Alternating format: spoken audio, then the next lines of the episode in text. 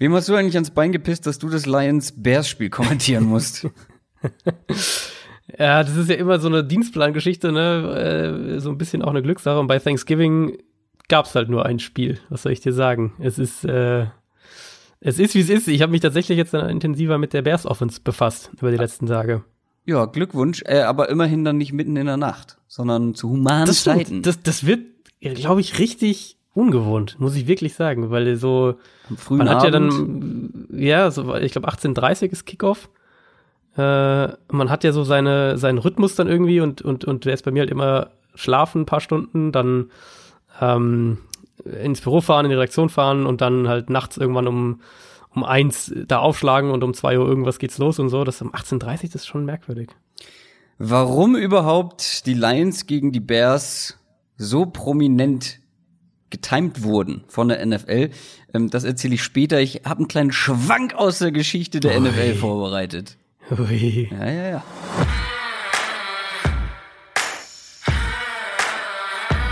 Down, Set, Talk. Der Football-Podcast mit Adrian Franke und Christoph Kröger.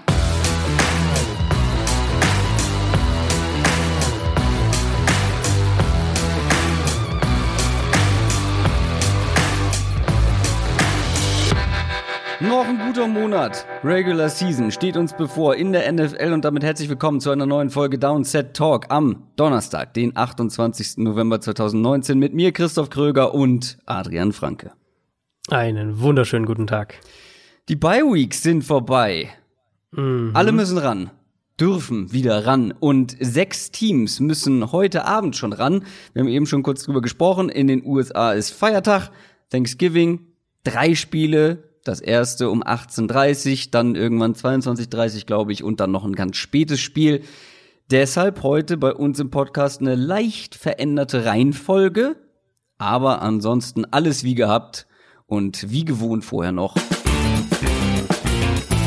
News aus der NFL. Und auch hier, glaube ich, kommen wir relativ schnell durch, weil es geht vor allem um zwei Quarterback-News, über die wir dann später in den Previews natürlich noch sprechen. Logischerweise. Aber vorab einmal die Bengals haben den nächsten Quarterback-Tausch vorgenommen oder werden ihn vornehmen.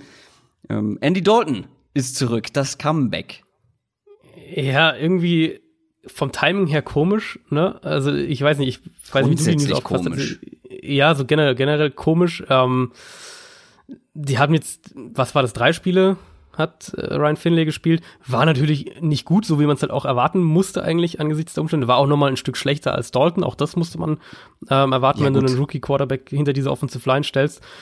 Vom Timing her, ich finde es interessant, ähm, dass es eben so schnell passiert ist, weil es gab ja durchaus einige ähm, so Stimmen aus, aus, dem, aus der Cincinnati Area, die gesagt haben, dass eben dieser ursprüngliche Quarterback-Tausch nicht die Idee von Zach Taylor war, dem Head Coach, sondern dass das von Owner, von, vom GM-Owner wie irgendwie so in der Richtung vorgegeben wurde. Und ähm, so nach dem Motto, hey, wir wollen lieber mal, dass der junge Quarterback spielt, um zu schauen, ob wir vielleicht den totalen Glücksgriff da ge- gelandet haben oder was auch immer. Und jetzt sehen die natürlich, dass es eine reelle Chance ist, dass du die Saison 0 und 16 beenden könntest. Und da, ähm, also ich glaube, wenn du, wenn sie ohne, wenn sie, wenn Dalton den Rest der Saison nicht mehr gespielt hätte, wäre das, glaube ich, eine sehr, sehr reelle Chance gewesen und es wäre vielleicht wirklich so passiert. Mit Dalton gebe ich ihnen zumindest mal, ich denke, ein Spiel werden sie auch gewinnen. Vielleicht kriegen sie irgendwie zwei, aber ich denke, eins werden sie gewinnen. Und dann haben sie immer noch den Nummer eins Pick.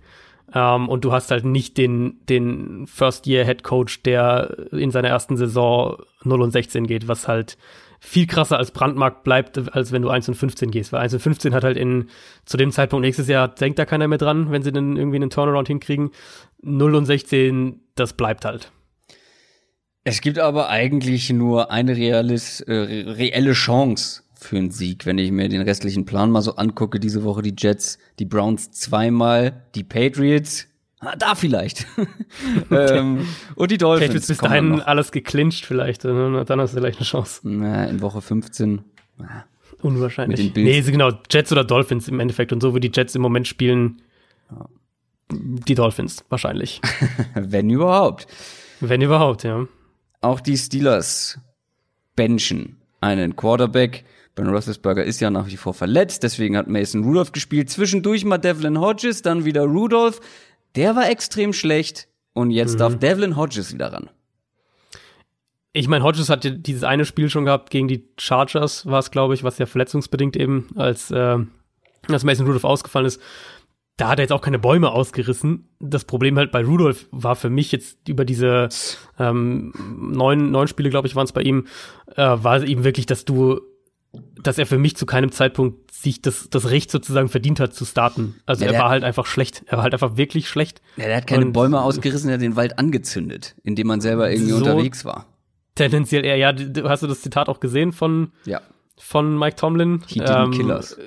Genau, auf die Frage eben, warum, warum eben man sich für Hodges entscheidet und gegen Rudolph, he didn't kill us, was eben ja ganz klar auch sagt, was die Steelers von diesem Team Das- erwarten oder wie sie sehen. Also du, du hast halt eine Top-Defense, du hast eine gute Offensive Line, du, du äh, hast sozusagen, du brauchst eigentlich nur einen Quarterback, der halt das dir nicht verkackt sozusagen und, Es und gibt ja- äh, Es Ja. gibt ja in so ähm, Arbeitszeugnissen gibt es ja quasi so Floskeln. Wenn die da Mhm. drin stehen, weißt du, du hast richtig verkackt. Das klingt zwar auf den ersten Blick irgendwie nach einem okayen Zeugnis, aber wenn man weiß, was sie genau bedeuten, dann, ei, das war nicht gut. Ähm, und so ist es auch. Also es war so ein stets bemüht, was ähm, ihm Mike Tomlin da als Zeugnis ausgestellt Ja, hat. fast wenn noch- er auf einer Pressekonferenz ne? sagt, ja, ja, klar, noch krasser, Also- he didn't, oder über The Hodges sagt, he didn't kill us, was ja eigentlich dann heißt, genau. Mason Rudolph hat uns gekillt. Genau. So, und das ist, Das ist schon krass, und das ja. so öffentlich ähm, über deinen jungen Quarterback zu sagen, das ist schon, Mhm. das ist schon hart. Glaubst du jetzt, dass, dass Rudolph da, irgendwie- also ich meine, nächstes Jahr wird Big Ben wieder spielen, da sind wir uns alle relativ sicher, darauf, darauf, bauen auch die Steelers, das, das ähm, wurde auch klar so kommuniziert. Siehst du jetzt Rudolph da irgendwie noch eine Chance überhaupt? Also ich meine, Naja. sagen wir mal, nächstes Jahr wird er natürlich, wär, wäre er natürlich eh nur der Backup, aber so auch darüber hinaus, oder glaubst du jetzt, wenn, wenn Hodges jetzt einigermaßen sich da gut verkauft, dann, dann äh, trennen die sich vielleicht sogar direkt von Rudolph wieder? Das finde ich ganz schwer einzuschätzen, weil man muss Rudolph ja zugute halten, er ist ein extrem junger Quarterback. Das waren seine Mhm. ersten Einsätze in der NFL. So, da kann man mal schlecht aussehen. Klar. dazu kommt halt, ähm, finde ich, bei ihm, was ihn, glaube ich, in meinen Augen auch noch mal unsympathischer wirken lässt, ist seine quasi Mitschuld an dieser ganzen Browns-Geschichte da am Ende des Spiels. Dann noch die Vorwürfe, er soll mal als Garrett rassistisch beleidigt haben, wo man nicht weiß, was dahinter steckt. Dann noch irgendwie ein Schulkollege, der ihn öffentlich wirklich am laufenden Band, ihm am laufenden Band Mobbing vorwirft. Ähm, also er scheint halt auch nicht so der, der, der coolste Dude irgendwie zu sein auf diesem Planeten. Ich will den jetzt noch nicht komplett abschreiben, weil das wäre unfair. Ähm, Weil wir sagen es ja auch immer wieder bei anderen Quarterbacks so, die Ja. können sich noch Ja. entwickeln. Da, das muss bei den Steelers dann, hängt davon ab, wie sie ihn intern sehen, wie sie ihn im Training sehen, ähm, was sie glauben, was er noch für ein Potenzial hat. Ich sehe halt in ihm nicht viel, aber das kann bei den Steelers ja intern ganz anders aussehen. Klar, äh, das ist ja auch immer der Punkt, Spieler können sich ja noch entwickeln. Das ist ja schon immer die, ähm, und, und gerade junge Quarterbacks können sich ja, Ja, auch noch ja, entwickeln. Und das, das ist halt im Endeffekt auch schwer zu prognostizieren in den meisten Fällen. Ähm, ich habe halt jetzt bisher bei ihm in den, in dem, was wir jetzt dieses Jahr von ihm gesehen haben, waren es halt auch von den Ansätzen her relativ wenig, wo ich gesagt hätte, okay, da siehst du das Potenzial mal so richtig. Ähm, die haben ja ganz lange, haben sie ihn ja, haben sie ja mehr oder weniger den Deckel drauf gehalten, haben, ihn, haben ganz limitierte Offense gespielt. Ja. Es war alles Kurzpass und dann haben sie es mal ein bisschen geöffnet. Dann hat er auch direkt Probleme bekommen. Also sie haben halt wenig von ihm verlangt und, und in dem wenigen sah er halt auch nicht, längst nicht immer gut aus, sagen wir es mal so. Und wenn sich der eine oder andere jetzt gefragt hat, warum gab es kein Explain Yourself, obwohl Adrian bei Spox sein neuestes Quarterback-Ranking veröffentlicht hat, ist, er hat gute Arbeit gemacht, der Mann. Ja, ja, Ähm, ich bin ganz überrascht. ja, ich habe wirklich, ich habe da drüber geguckt und ja, da gibt's halt so ein, zwei Positionen, wo ich sage, würde ich jetzt anders nehmen, aber nicht so, wie es ab und zu mal ist, dass ich sage, oh, den würde ich, würde ich schon, sagen wir mal, fünf Plätze höher oder tiefer werten. Womit ich nicht äh, übereinstimme, ist Mason Rudolph nicht auf dem letzten Platz, ähm, sondern ähm, Dwayne Haskins Nur- hast du noch ja. dahinter. Ja. Aber da haben, wir, da haben wir jetzt gesagt, das lohnt sich nicht für diese Debatte, irgendwie noch eine extra Rubrik äh, heute zu machen. Ähm, vor allem, weil wir ja viele Spieler haben. Und wir haben vor allem den Endspurt sozusagen in der NFL. Es gibt sehr interessante Playoff-Szenarien und es gibt Mhm. tatsächlich auch schon Teams, die ihr Playoff-Ticket sichern können diese Woche. Ja, hat mich, muss ich ehrlich sagen, ein bisschen überrascht. Da kriegt man dann ja so eine, so eine ähm, offizielle Nachricht auch dann, äh, also die NFL verschickt da ja auch so Press-Releases. Habe ich nicht damit, hatte ich nicht auf dem Zettel, ehrlicherweise, äh, weil ich jetzt auch die Standings dann nicht so genau in meinem Kopf habe, dass es wirklich diese Woche, Woche 13 schon ähm, Teams gibt, die, die clinchen können. Ich habe es mir mal rausnotiert. Also alles, was mit Unentschieden zu tun hat, werde ich jetzt nicht erwähnen, weil das finde ich dann immer so ein bisschen arg Das ist arg an den Ja. Haaren herbeigezogen. Ähm, aber die Patriots können ganz konkret zumindest ihr Playoff-Ticket äh, sichern, wenn sie selbst gewinnen und ähm, entweder die Raiders nicht gewinnen oder die Steelers nicht gewinnen. Also wenn eines der beiden Teams nicht gewinnt, die, Ste- die Patriots ihr Spiel gewinnen gegen Houston, ähm, dann sind die Patriots sicher dabei. Das ist das AFC-Team und in der NFC gibt's, ähm, fand ich noch überraschender, die Saints, die ihre Division schon clinchen können. Also die Saints können äh, am ja, heutigen Abend, wenn ihr die Folge am Donnerstag hört, können die Saints den Division-Titel perfekt machen und zwar ganz, ganz simpel, wenn sie ihr Spiel gewinnen. Wenn die Saints die Falcons schlagen, dann sind sie NFC South ähm, Division-Sieger und das in Woche 13. Das hätte ich vor der Saison auch nicht unbedingt so erwartet. Und das dritte Team sind die 49ers. Ähm, San Francisco kann äh, sein Playoff-Ticket sichern mit einem eigenen Sieg in Baltimore natürlich, also wahrscheinlich aktuell die schwerste Aufgabe in der NFL. Und dazu bräuchten sie dann ein, äh, also dass die Rams nicht gewinnen, Loss or Tie, also Niederlage oder Unentschieden, von den LA Rams. Das sind die drei Teams, die dieses, diese Woche schon ihr Playoff-Ticket, beziehungsweise eben die Saints den Division-Sieg perfekt machen können. Und wie hoch die Chancen jeweils sind auf einen Sieg und ein Playoff-Ticket, das gucken wir uns jetzt mal an. NFL Preview. Und dann sind wir auch schon in den Previews für Woche Nummer 13. Fangen wie immer mit den mit dem Donnerstagsspiel an, sage ich normalerweise, aber heute sind es wie gesagt drei Donnerstagsspiele. Das erste findet zwischen den Chicago Bears und den Detroit Lions statt. Das ist ein frühes Spiel, also früh Feierabend machen heute. 38 geht's los mit Adrian Franke bei The Zone als Experte. Und die Bears sind aktuell 5 und 6, die Lions 3, 7 und 1. Und genau das Spiel gab es, glaube ich, letztes Jahr schon, ne? Thanksgiving. Ähm, das liegt, Stimmt, ja. das Stimmt. liegt äh, zum einen natürlich daran, dass die Lions immer an Thanksgiving spielen. Und hier jetzt mein kurzer Schwank aus der Ja. NFL-Geschichte. Ähm, das hat nämlich Tradition. Und ähm, wir haben es auch den Lions zu verdanken, dass es überhaupt Thanksgiving Football in dieser Form gibt. Das wurde nämlich von dem Owner der Lions äh, eingeführt 1934, um mehr Leute ins Stadion zu locken. Weil er hat sich gedacht, okay, Feiertag, ähm, da haben die Leute vielleicht Zeit, da wollen sie irgendwie ähm, was unternehmen. Und wir haben sowieso ein bisschen Probleme, unser Stadion voll zu kriegen. Da hat er gesagt, komm, Thanksgiving machen wir mal ein Spiel. Die NFL hat das gestattet. Das Stadion war tatsächlich voll. Und gegen wen haben sie gespielt 1934?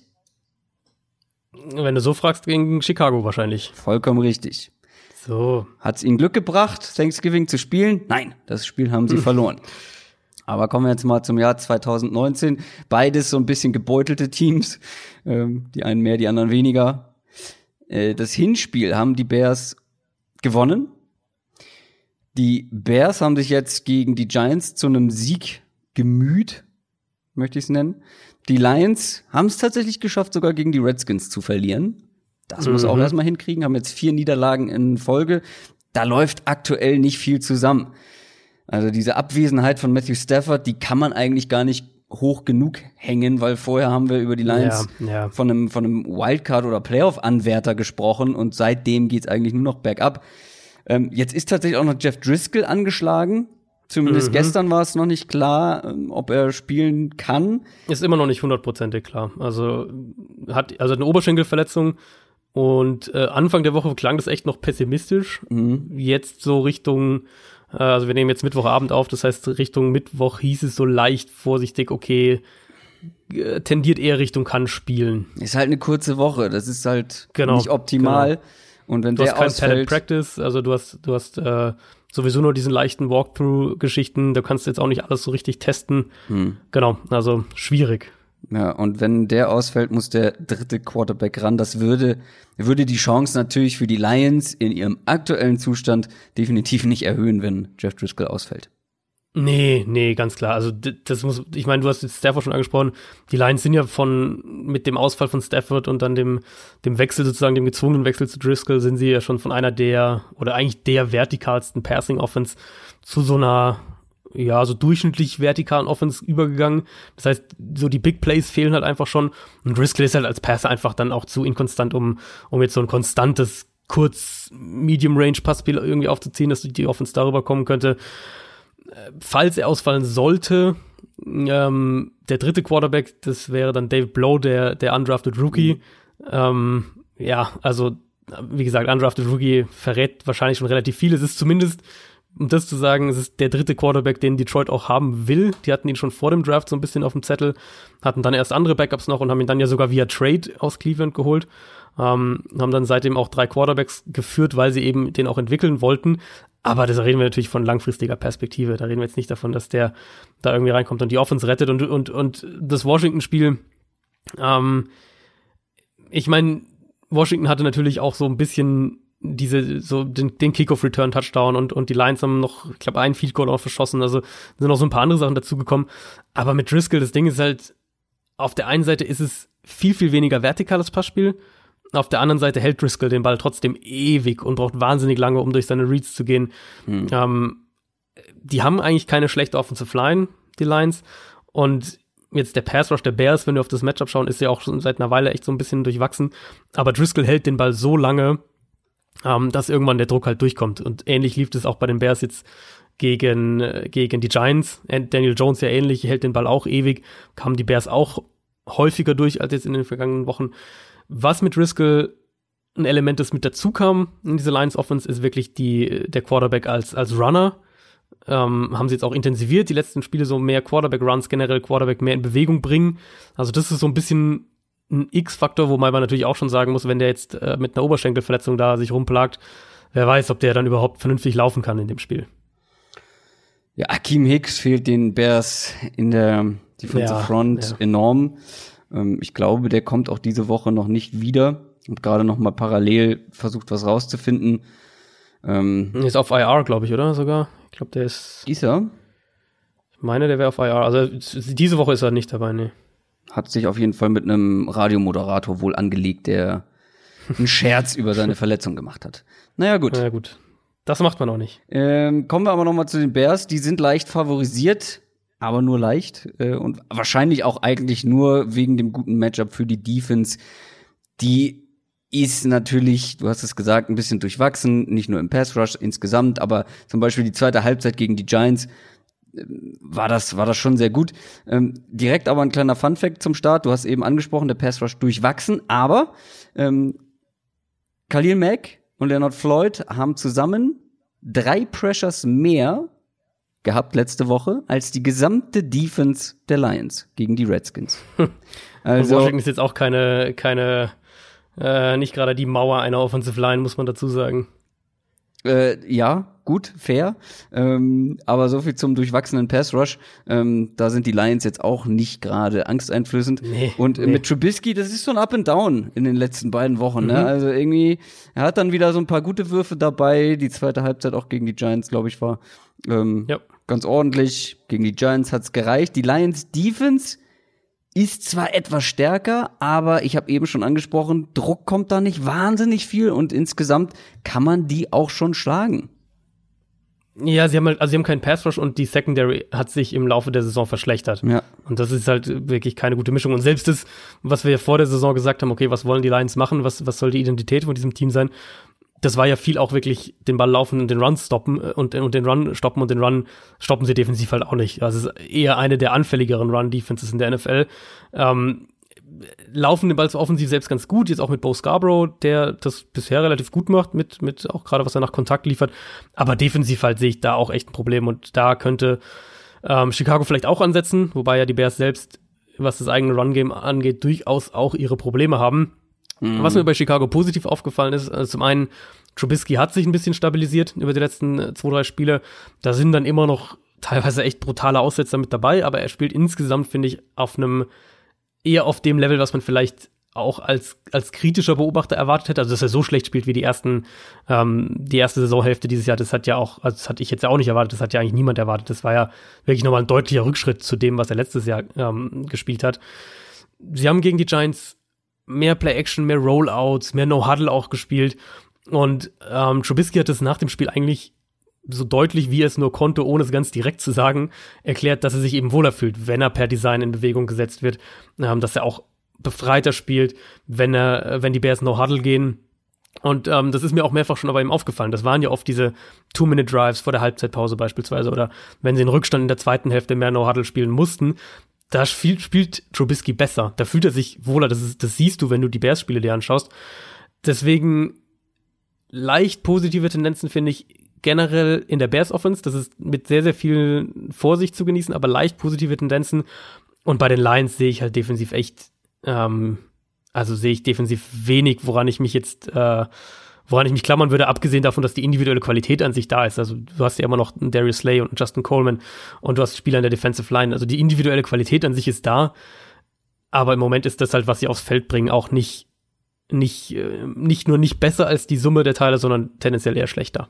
Ja, nicht gut für Matt Patricia, der ja vor allem nee. hauptverantwortlich nee. ist für die Defense und äh, ja eigentlich auch so als Defensive Guru ja. Galt. Bin, bin ich sehr gespannt, ob sie, ob das, äh, äh, ob sie das vielleicht dann tatsächlich alles über den Haufen werfen nach zwei Jahren. Ich meine, die haben ja damals Jim Caldwell gefeuert nach zweimal neun und sieben.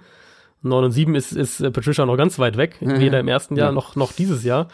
Äh, aber sie haben natürlich viel auch jetzt, oder sie haben sich bewusst für diesen Weg eben auch entschieden mit Bob Quinn, dem GM, der ja auch eine Patriots-Vergangenheit hat und eben Matt Patricia diesen Patriots-Weg sozusagen einzuschlagen ähm, ist halt die Frage, wie geduldig bist du dann, wenn die jetzt dieses Jahr im Endeffekt, keine Ahnung, vier Spiele gewinnen? Mhm. Sagst du dann, ist egal, wir geben ihm eh noch ein Jahr oder an welchem Punkt kommt da halt doch die Kritik?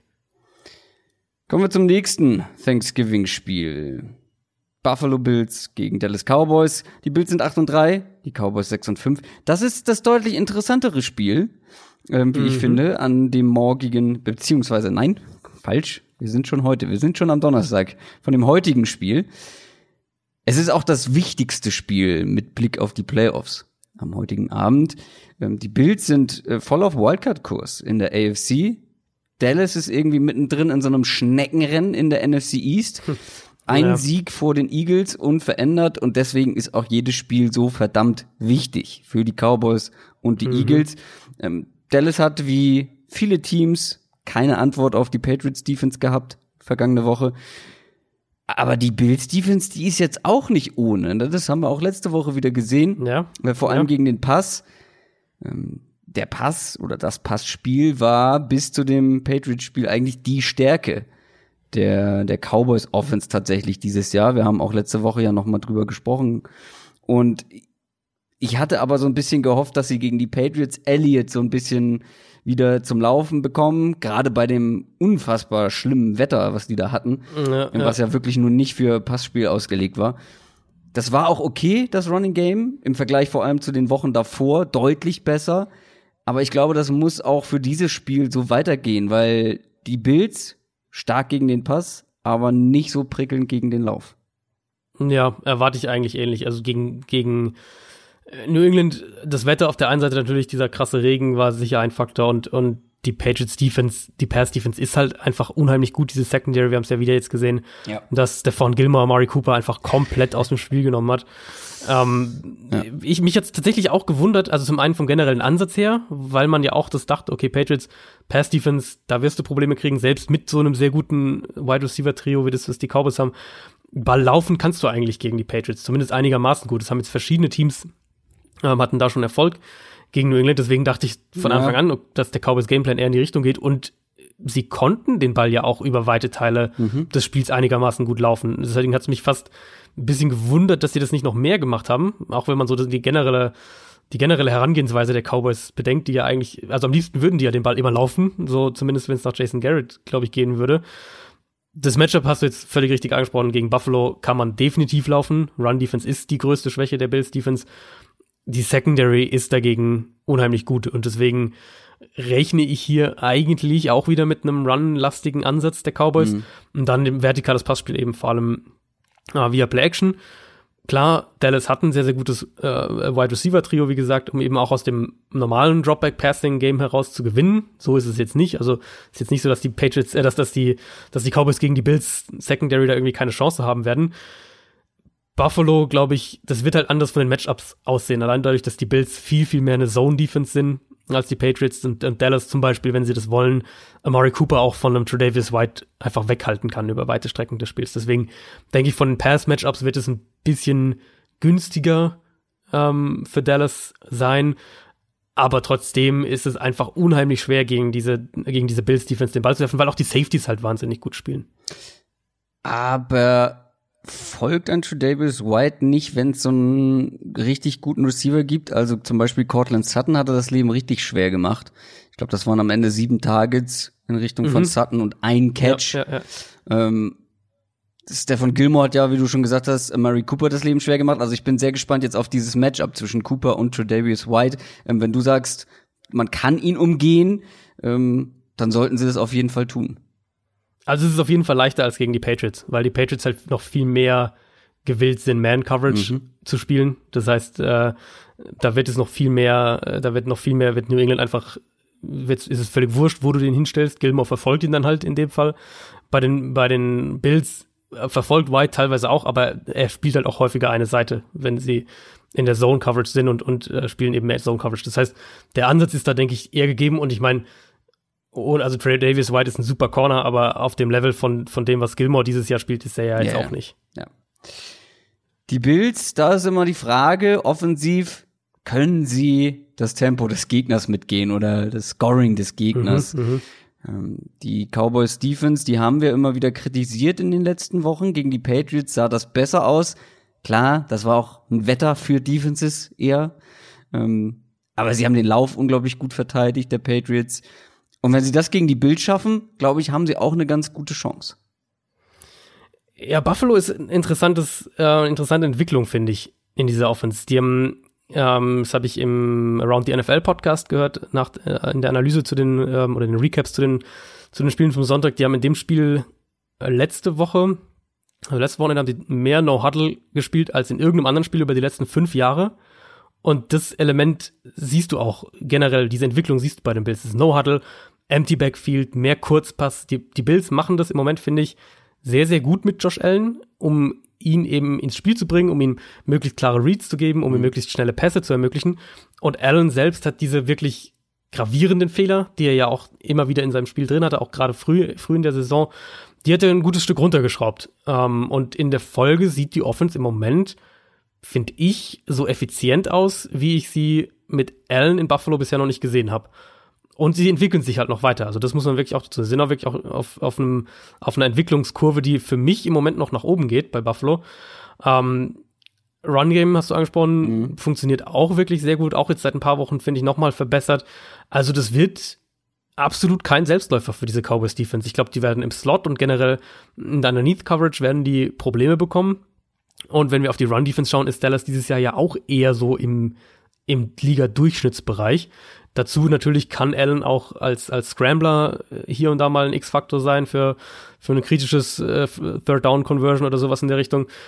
Was nach wie vor überhaupt nicht klappt oder, oder zumindest viel zu selten klappt bei Buffalo ist vertikale Passspiel. Ähm, das wiederum liegt dann maßgeblich an Allen, der da auch oft einfach Receiver komplett verfehlt. Aber so wie die beiden, also die beiden Units quasi Cowboys Defense, Bills Offense, so wie die Trends im Moment aussehen mm, und so wie finde ich, die Bills sich stabilisiert haben und ich bei den Cowboys einfach äh, gefühlt Woche für Woche ähnliche Fragen irgendwie stellen muss, was die Defense angeht, ähm, würde es mich nicht wundern, wenn die, wenn die Bills hier für ein richtig, richtig enges Spiel sorgen. Und ich, also, ich wäre nicht geschockt, wenn Buffalo das in Dallas gewinnt, weil die, wie gesagt, die Bills Defense ist mega unangenehm und die Offense mhm. sieht verbessert aus. Ich mache es mir da ein bisschen einfacher insgesamt. Ähm, bisher haben die Bills ja gegen Teams gegen die vermeintlich schwächeren Teams gewonnen und gegen die mhm, vermeintlich ja, ja. guten Teams verloren. Und ich glaube, dass sie gegen die, die Cowboys verlieren werden, weil ich glaube, die, die Offense der Cowboys wird sich vielleicht nicht so leicht tun wie in den Wochen vor dem Patriots-Spiel, aber auch nicht so schwer wie gegen die Patriots. Ähm, ja, Das Weil ich glaube, da hat, ja, also beide Offenses hatten ja extreme Probleme auch mit dem Wetter. Ähm, ich glaube, das war ein echt großer Faktor, weil das ist ja in der großen, totalen Sicht gar nicht so rübergekommen, wie schlecht das Wetter war. Aber immer wenn Ja. irgendwie jemand in Ja. Nahaufnahme war, hat man gesehen, Alter, das Ja. ist, ist alle klitschnass. Ähm, und wer schon mal versucht hat, einen nassen Football zu fangen, gut, das sind alles Profis, aber trotzdem, es ist nicht so einfach. Und das hat man auch bei diversen Receivern gesehen. Ich bin sehr gespannt auf das Spiel, ähm, vor allem auf die Dallas Defense, ähm, ob sie sich, ob das jetzt quasi ein Schritt in die richtige Richtung wieder war gegen die Patriots ähm, und wie sie vor allem auch den Lauf jetzt hier in dem Spiel verteidigen können. Ähm, Und zum Beispiel auch, wie das mit einem John Brown wird, ähm, dem Speedster, Ja, der ja. jetzt letzte Woche hat er, glaube ich, seinen quasi in hat er mal einen langen Touchdown gefangen. Ja. er hat aber einen Touchdown gefangen, habe ich gerade gesehen. Hatte Genau. ich auch gar nicht so in. Erinnerung, aber hat am Ende nur zwei Catches für knappe 40 Yards gehabt. Äh, War, was das angeht, was die, was die Total Stats angeht, sein schlechtestes Spiel. Ähm, davor die Wochen 11 und 14 Targets. Ähm, bin ich mal gespannt, wie sie den verteidigt bekommen äh, in der Defense.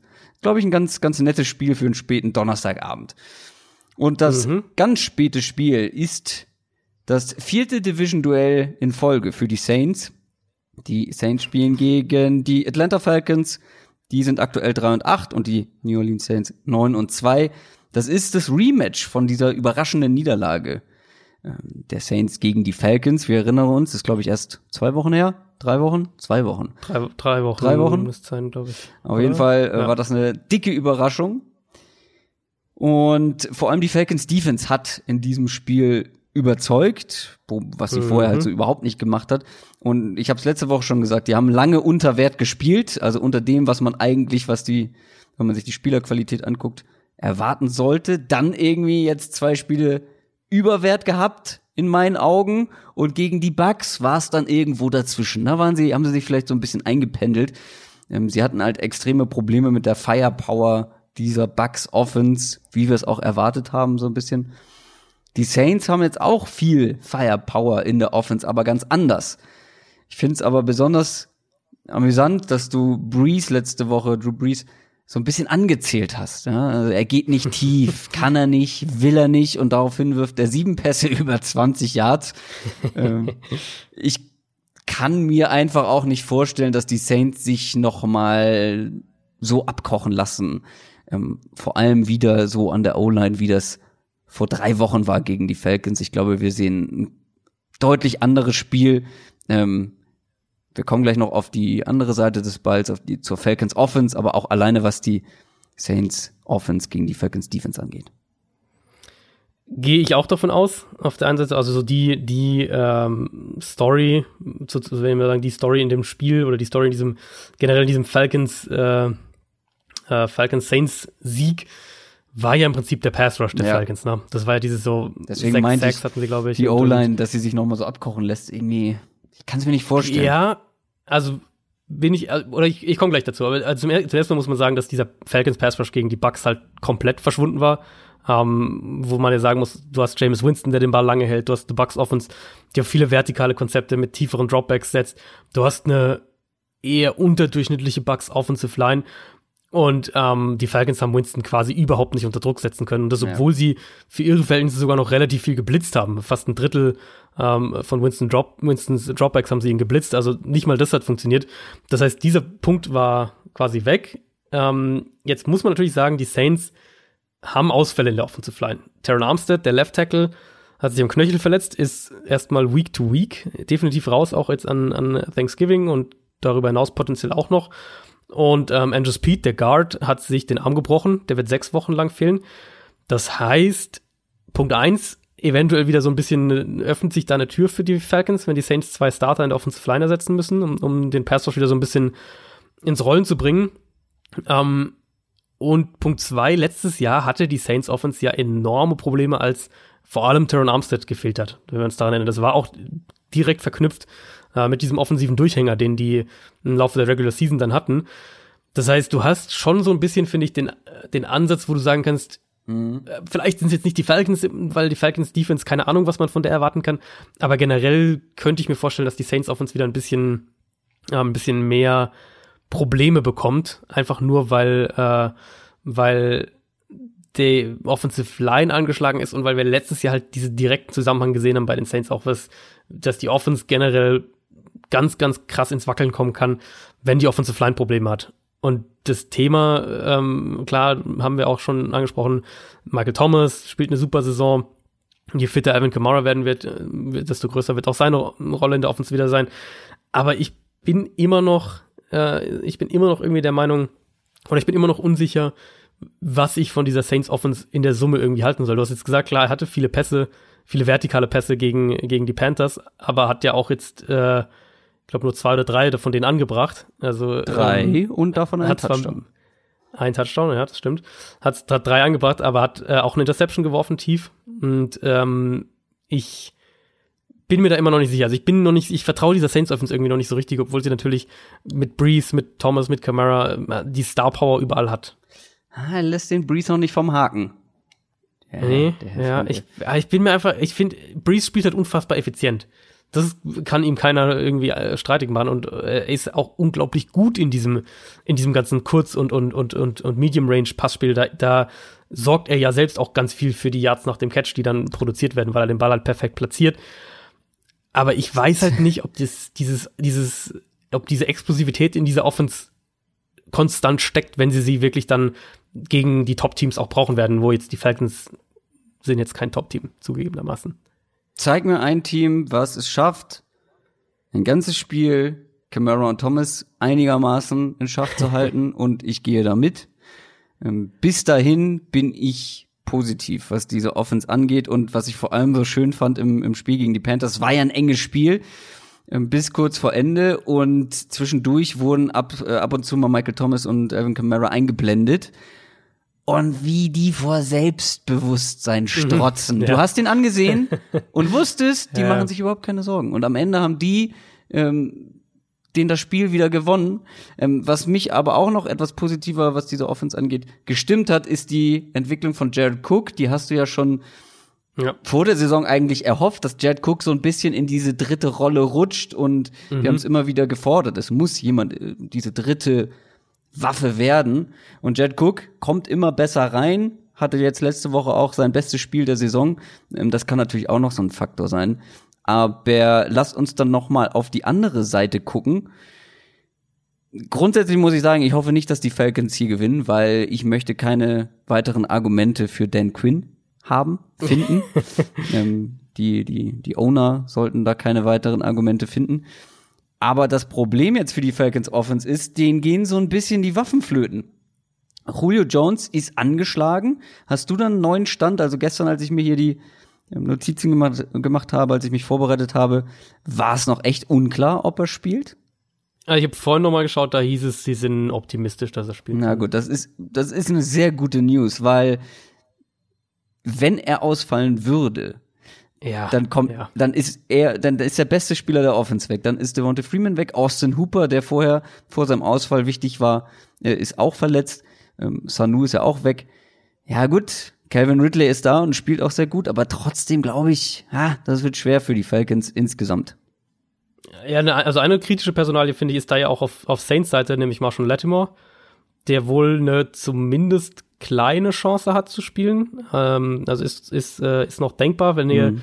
die Folge hört, wisst ihr vielleicht schon mehr. Ähm, heißt, hat jetzt wohl wieder äh, am, am Dienstag zumindest limitiert mittrainiert das war ja so das Matchup vor in dem Spiel da vor, vor drei Wochen, wo, wo Latimore Julio Jones im Prinzip komplett ausgeschaltet hat, bis er dann eben verletzt raus musste und, und kurz danach haben die Falcons dann gleich ähm, ein Big Play zu, zu Julio Jones angebracht. Also das könnte wirklich eine kritische Personalie sein. Wenn, wenn Latimore nicht spielt, dann sehe ich schon so ein bisschen die Gefahr, dass die Saints in der Secondary dann Probleme bekommen könnten. Also wenn, wenn mhm. Julio Jones spielt und Latimore nicht.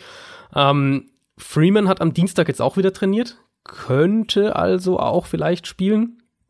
Aber mich würde es einfach ja. rein vom, vom Matchup O-Line der Falcons gegen D-Line der Saints, unabhängig vom Running Back, würde es mich wundern, wenn die Falcons in dem Spiel den Ball irgendwie sonderlich gut laufen können. Ja, Freeman habe ich in, in mehreren Fantasy-Ligen und ähm, da kann ich dir aus Erfahrung sagen, das hat noch nicht so viel zu bedeuten, vor allem in der kurzen Woche, wenn er dann mal wieder ein bisschen mittrainiert. Also da bin ja. ich, da, da würde ich mich jetzt nicht aus dem Fenster lehnen, dass er spielt. ja. Aber trotzdem. Und selbst wenn, ist halt das Ding, also sie hatten ja auch kein Run-Game mit ihm. Und ohne ihn Ähm, sowieso. die. O-Line und O-Line auch nicht und die O-Line gegen diese Saints D-Line, das würde mich schon wundern, ehrlich gesagt. Dann lass uns mal den Donnerstag abhaken und zum Sonntag kommen und damit dann auch zu unseren beiden Deep Dive Spielen, die wir uns rausgesucht haben. Auch die sind uns quasi in den Schoß gefallen. Denn wir haben hier vor allem ein frühes Sonntagsspiel, was sehr, sehr, sehr spannend ist, auf das ich mich wirklich unglaublich doll Absoluter freue. Skandal, dass das, dass das ein frühes Da Sonntagsspiel wollte ist, ich muss doch nur mal drauf sagen. kommen. Ach so, tut mir leid. Das waren die Emotionen. Ja, die kannst du auch gleich, du kannst gleich, ich habe perfekte Überleitung, damit du deinen ganzen Emotionen freien Lauf lassen kannst. Die San Francisco 49ers sind 10 und 1 und spielen gegen die Baltimore Ravens. Die stehen 9 und 2. Für viele, inklusive mir, ist das der aktuelle Wun- Wunsch Super Bowl. Weil das sind auch in meinen Augen die beiden besten Teams der NFL aktuell. Und deswegen, bei mir steht das Wort Farce, ähm, dass das ein frühes Sonntagsspiel ist. Äh, weil zusammen, ich glaube, sieben andere Spiele noch zeitgleich. Was soll ja, das? Irgendwas in der Richtung. Was ja. soll das? Jetzt muss ich mich entscheiden, der eigentlich ein zuverlässiger Red Zone Gucker ist und es liebe, weil ich weiß, die richtig, richtig hochwertigen Spiele, hochklassigen Spiele laufen einzeln und die gucke ich mir dann auch einzeln an. So, aber was mache ich jetzt? Gucke ich tatsächlich mal ein Einzelspiel oder gucke ich weiter Red Zone? Weil ähm, in dem Spiel will man schon so viel wie möglich sehen. Ich meine, man muss der NFL zugutehalten, dass die Primetime-Spiele ja schon auch sehr fett sind diese Woche. Also mit Patriots, Texans und, und Vikings, Seahawks hast du ja schon auch sehr gute, aber sie hätten es halt wenigstens vielleicht ins späte Fenster irgendwie schieben können, dann hast du Ja, da genau, nur drei genau, Spiele genau. noch parallel so. Ja, ja, also finde ich auch persönlich, muss ich wirklich sagen, ein bisschen ärgerlich, einfach weil ich ja jobmäßig sowieso die Red Zone plus halt dann irgendwie Einzelspiele noch so parallel aufschauen muss. Das heißt, ich kann mich nicht auf ein Spiel konzentrieren im frühen, im frühen Slot am Sonntag. Da, äh, also gut, ich werde mir das Spiel natürlich dann nochmal anschauen im Nachhinein, aber äh, ist irgendwie so ein bisschen ärgerlich, weil das ist wirklich auch, im Moment würde ich zustimmen, dass das die beiden besten Teams der Liga aktuell sind und ich auch, also ich habe äh, die Frage, wo hatte ich die denn? Ich glaube, ich glaube sogar in der Mailback-Folge. Äh, letzte Woche hatte ich die Frage auch, was aktuell mein Super Bowl-Pick wäre und da habe ich auch auf, auf Ravens äh, gegen die 49ers getippt. Mailback-Folge, da fragt sich jetzt der ein oder andere, wovon redet der Mann?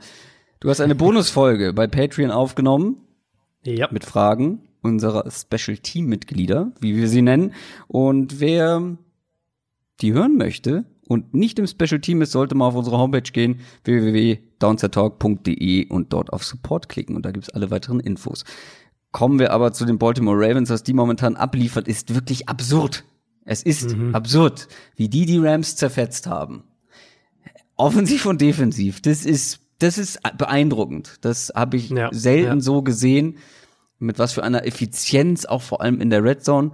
Ähm, das besonders beeindruckende ist eigentlich, dass du vor allem fand ich bei den ersten Drives, du wusstest genau, was passiert.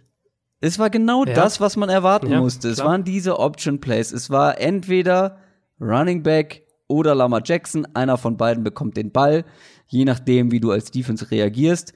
Ähm, es waren diese, diese Pässe auf einen horizontal laufenden Marquise Brown. Auch das ist nichts Neues, das ist nichts Überraschendes. Das ist alles bekannt und trotzdem hatten die Rams keine Chance.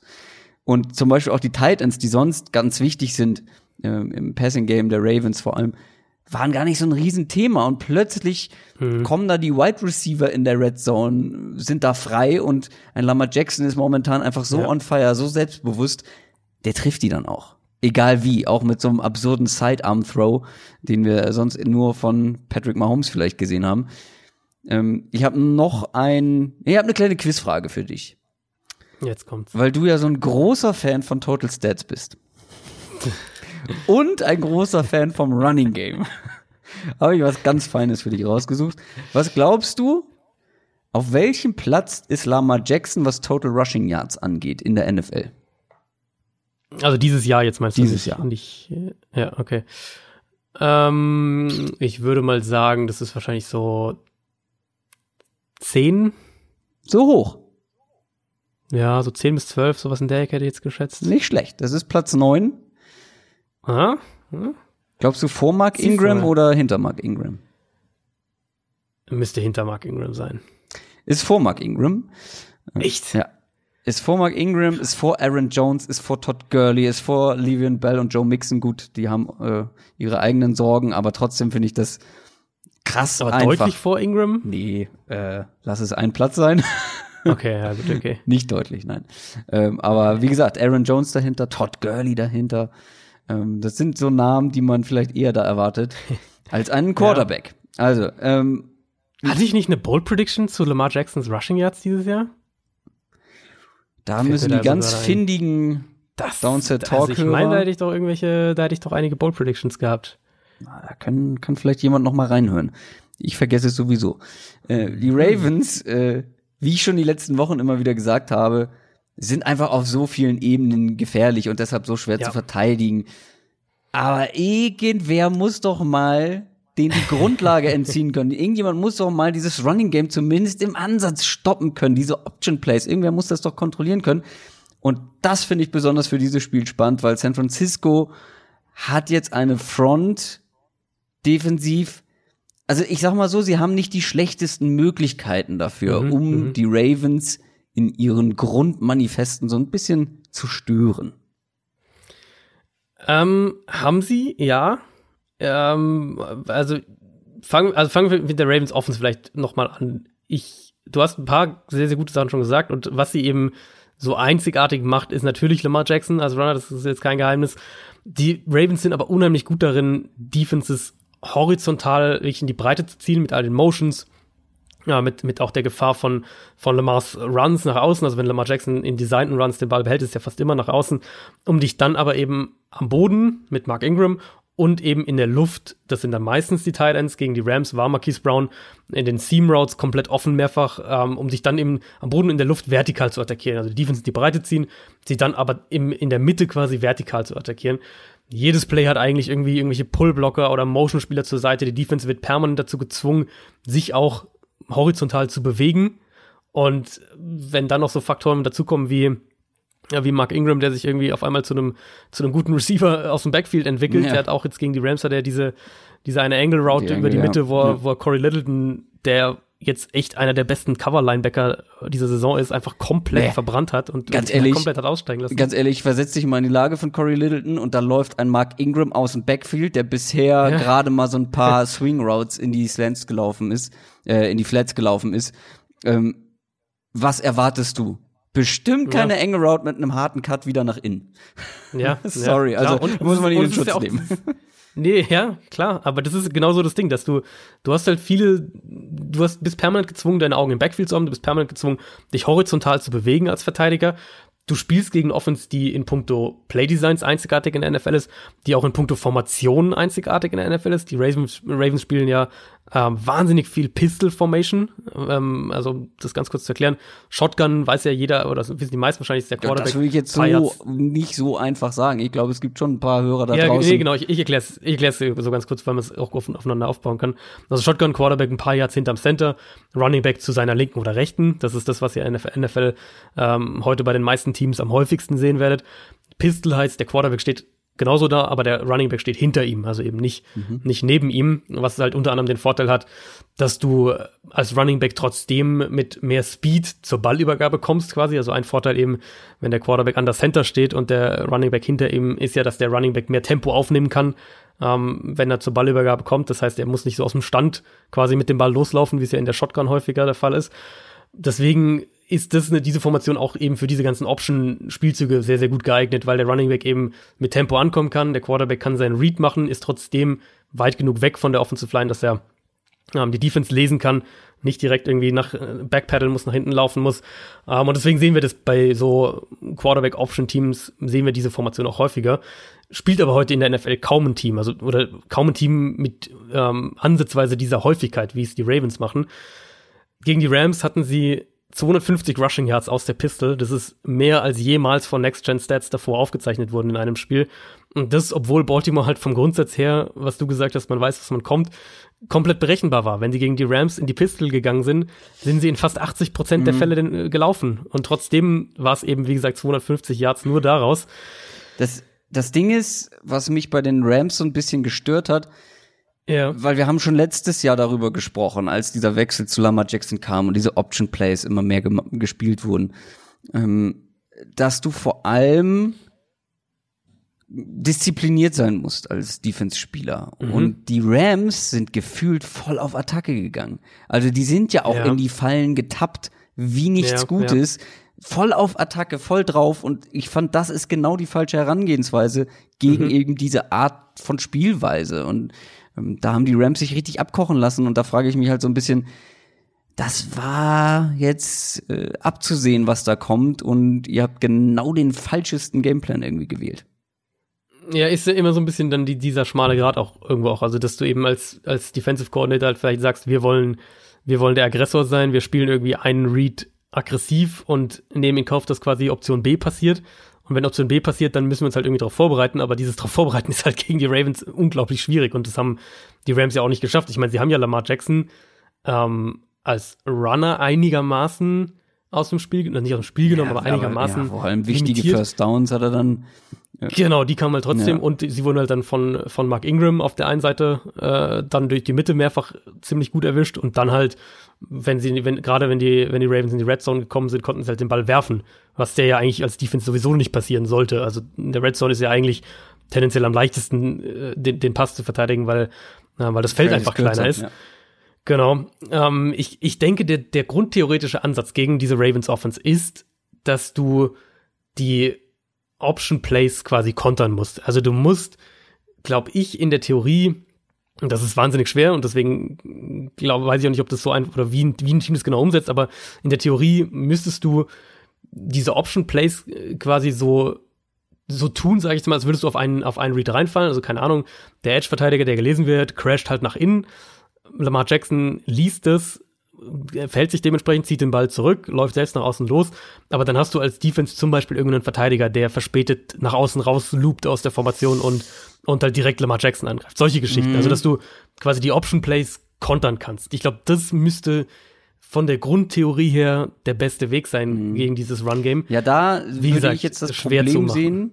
Ähm, ja. Wir wissen alle, wie athletisch Lamar Jackson ist. Genau, ich hatte das ist dann halt der andere Faktor. Ich hätte einen anderen Ansatz, der mhm. sehr riskant ist, nämlich ganz passiv spielen, defensiv. Ich weiß nicht, ob das überhaupt, also da kann es natürlich andere äh, Faktoren geben, die dann damit reinspielen, aber stell dir mal vor, du musst als Verteidiger horizontal mit Lamar Jackson mitlaufen. Der cuttet einmal und du kommst definitiv, ja. Ja, ja, vor allem als Linebacker, du kannst nicht so schnell hinterher cutten. Keine Chance. Ich würde halt versuchen, das auf absolutes Contain zu gehen. Also ich würde wirklich nicht den mhm. Edge Rusher nach innen crushen lassen, sondern warten und dann gucken, was passiert ungefähr. Wofür entscheiden sie sich? Und dann irgendwie, ich stelle mir das so ein bisschen vor, du spielst mit viel Zone, viel Underneath, geb Lamar Jackson das Spiel in die Hand. Ja, er ist als Passer dieses Jahr viel, viel stärker, als wir ihn letztes Jahr oder aus letztem Jahr in Erinnerung haben. Er ist da viel, viel besser geworden. Aber lass, ich würde sagen, lass Lamar Jackson und so schlagen. In der Luft. Und versuchen. Das Problem, was du damit, mhm. das Problem, was du mit dem Ansatz, glaube ich, gegen den Run bekommen würdest, ist, wenn du einen Edge-Verteidiger hättest jetzt, oder wenn du sagst, wir, wir spielen das sozusagen passiv, wir, wir, wir wollen reagieren, nicht agieren, ähm, das ist die Ravens, dass die Ravens eben unglaublich viel mit Pullblockern ja. aus allen Richtungen arbeiten und ja, ja, ja, häufig eben Pullblocker vor vor auch Lamar Jackson dann. Das heißt, du würdest dann Gefahr laufen, dass diese Spieler, die da abwarten, die eben, die eben äh, sich zurückhalten, die passiver auftreten, dass die halt dann von einem Pulling Guard einfach mhm. aus dem Weg geräumt werden und, und genau. äh, Lamar Jackson dann trotzdem den, den freien Raum quasi hat. Die Notiz habe ich mir auch aufgeschrieben. Äh, vor allem, weil ich dann überlegt habe, ich würde dann vielleicht eher auf Defensive Back setzen, auf ähm, mhm. athletische Typen. Gerade die sind natürlich dann von pullenden Blockern ja, ein gefundenes Fressen, keine Frage. Aber mhm. irgendwie musst du dir was einfallen lassen und wir haben ich, gesehen, dass die Rams äh, sich ja. das Falsche haben einfallen lassen. Ich denke, du musst halt schon der Aggressor sein, aber eben nicht im ersten Schritt, so wie es die Rams jetzt gemacht haben. Also, dass du sagst, irgendwie, wir, wir, wir wollen aggressiv vorgehen quasi. Ich glaube aber, du musst halt der Aggressor sein, im zweiten, im zweiten Schritt sozusagen. Also, dass das Play entwickelt sich, du hast den ersten Schritt, den ersten Read von Lamar Jackson, was auch immer.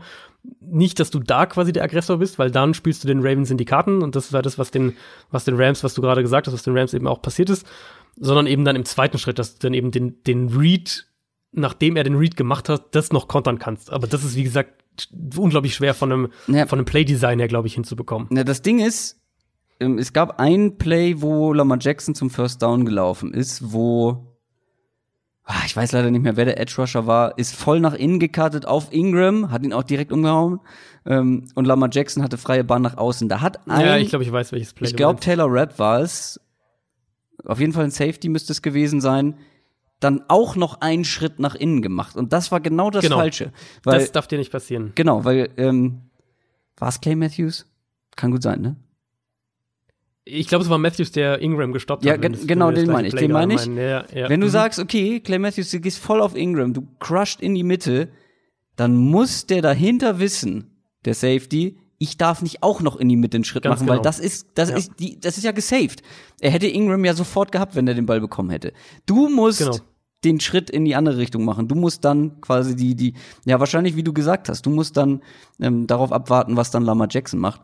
Ähm, und dann musst du hoffen, dass kein Pullblocker vor dich kommt. Naja, es und, ist und schwer. genau, und das krasse, also das krasse ist, dass wir das, was du gerade gesagt hast, haben wir auch letztes Jahr sogar, als diese Ravens Offense noch viel simpler war in ihren Designs, haben wir genau solche Szenen auch schon gesehen. Edge Rusher crasht nach innen, Linebacker oder Safety dahinter crasht auch nach innen oder macht einen Schritt auch nach innen, genau. Und ich glaube, da kommen wir wieder an den Punkt zurück, dass Verteidiger unheimlich krass drauf gedrillt sind, ihre Run-Keys zu ja, lesen. ja, ja. Und dann liest du halt diese eine, dann machst du halt diesen einen Schritt oder Der zwei eine Schritte Schritt, und das reicht ja. also. Dann bist du schon aus dem Play raus. Der eine Schritt war ja insofern so schwerwiegend, weil dadurch, ich glaube, ein Tight End dich so ein bisschen wegblocken konnte von Ja, der genau, Seite. Und ja. das hat halt schon gereicht für die paar Yards.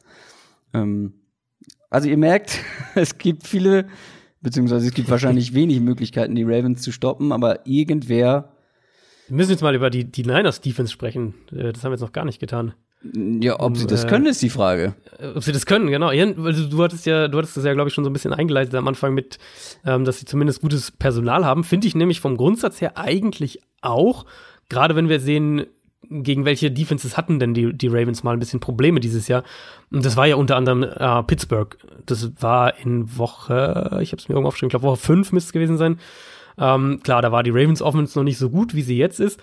Aber die Steelers haben das vergleichsweise gut gemacht. Und die Steelers, natürlich ist eine andere Defense, viele, viele Unterschiede im Vergleich zu San Francisco, aber vom Kern her auch eine Defense, die natürlich über ihre Defensive Line kommt, ähm, dahinter mit einer mit primär einer Zone-Coverage spielt, äh, gute Safeties hat und die 49ers vom Grundansatz her, klar, wie gesagt, gibt es viele Unterschiede, aber äh, haben eine gute Run-Stopping Defensive Line, Forrest Buckner, Eric Armstead, auch Nick Bosa, also sind alles gute bis zum Teil auch sehr, sehr gute Run-Defender.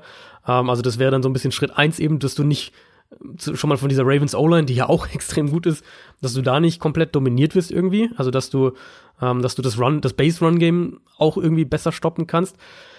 Das Problem, das ich für San Francisco so ein bisschen sehe, ist, ähm, das deckt sich so ein bisschen mit einem meiner Takeaways aus den beiden Spielen gegen Arizona auch, nämlich, dass Arizona sie mehrfach mit Runs nach außen, inklusive eben der Quarterback-Runs nach außen erwischt hat. Und das ist ja sowas wie das Todesurteil gegen, gegen Lamar Jackson und diese Ravens-Offense.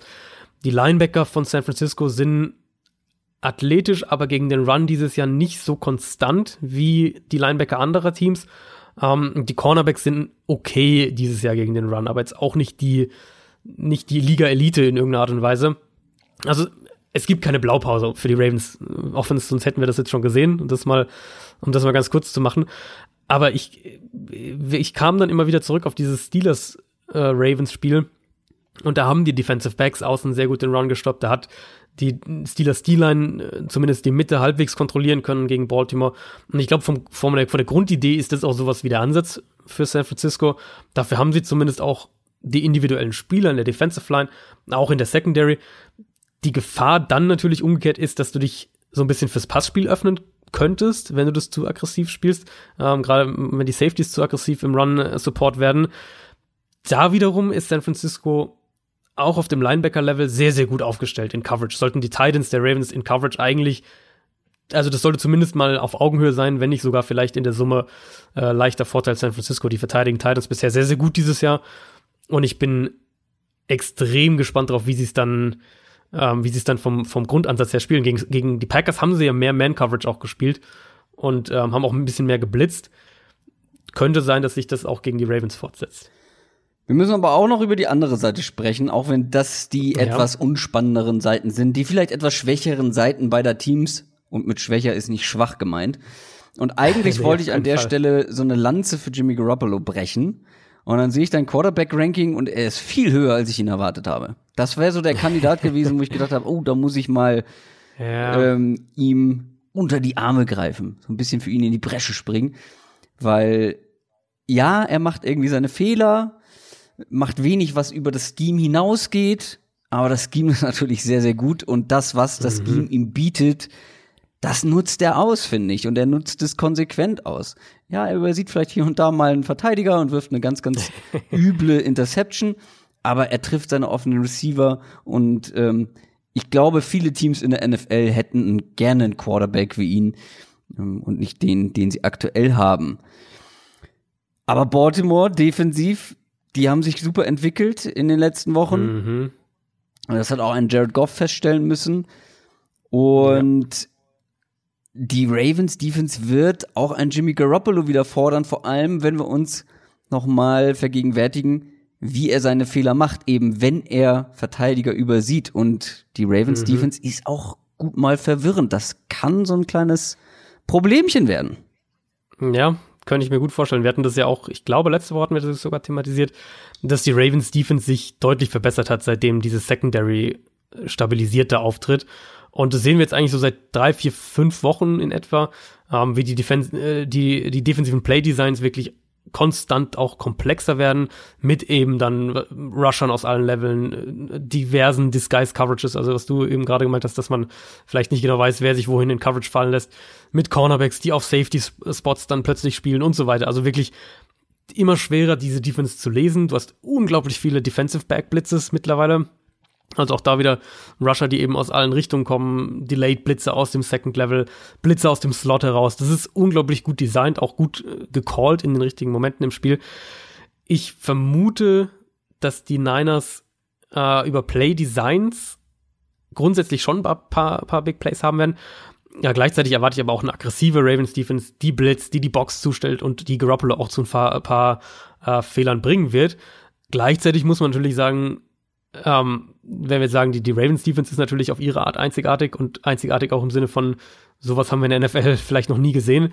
Die Niners Offense ist aber auch in gewisser Weise einzigartig. Das ist eben eine 21 Personnel Offense, haben wir schon oft drüber gesprochen.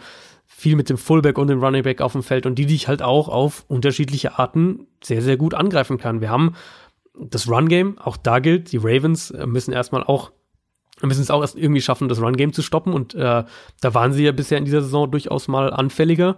Und das kann ja auch gegen San Francisco, auch wenn es natürlich ein, ein völlig anderes Run-Game ist ähm, als das von Baltimore, kann das gegen San Francisco auch ein Problem werden, wenn du das, den Run nicht stoppen kannst.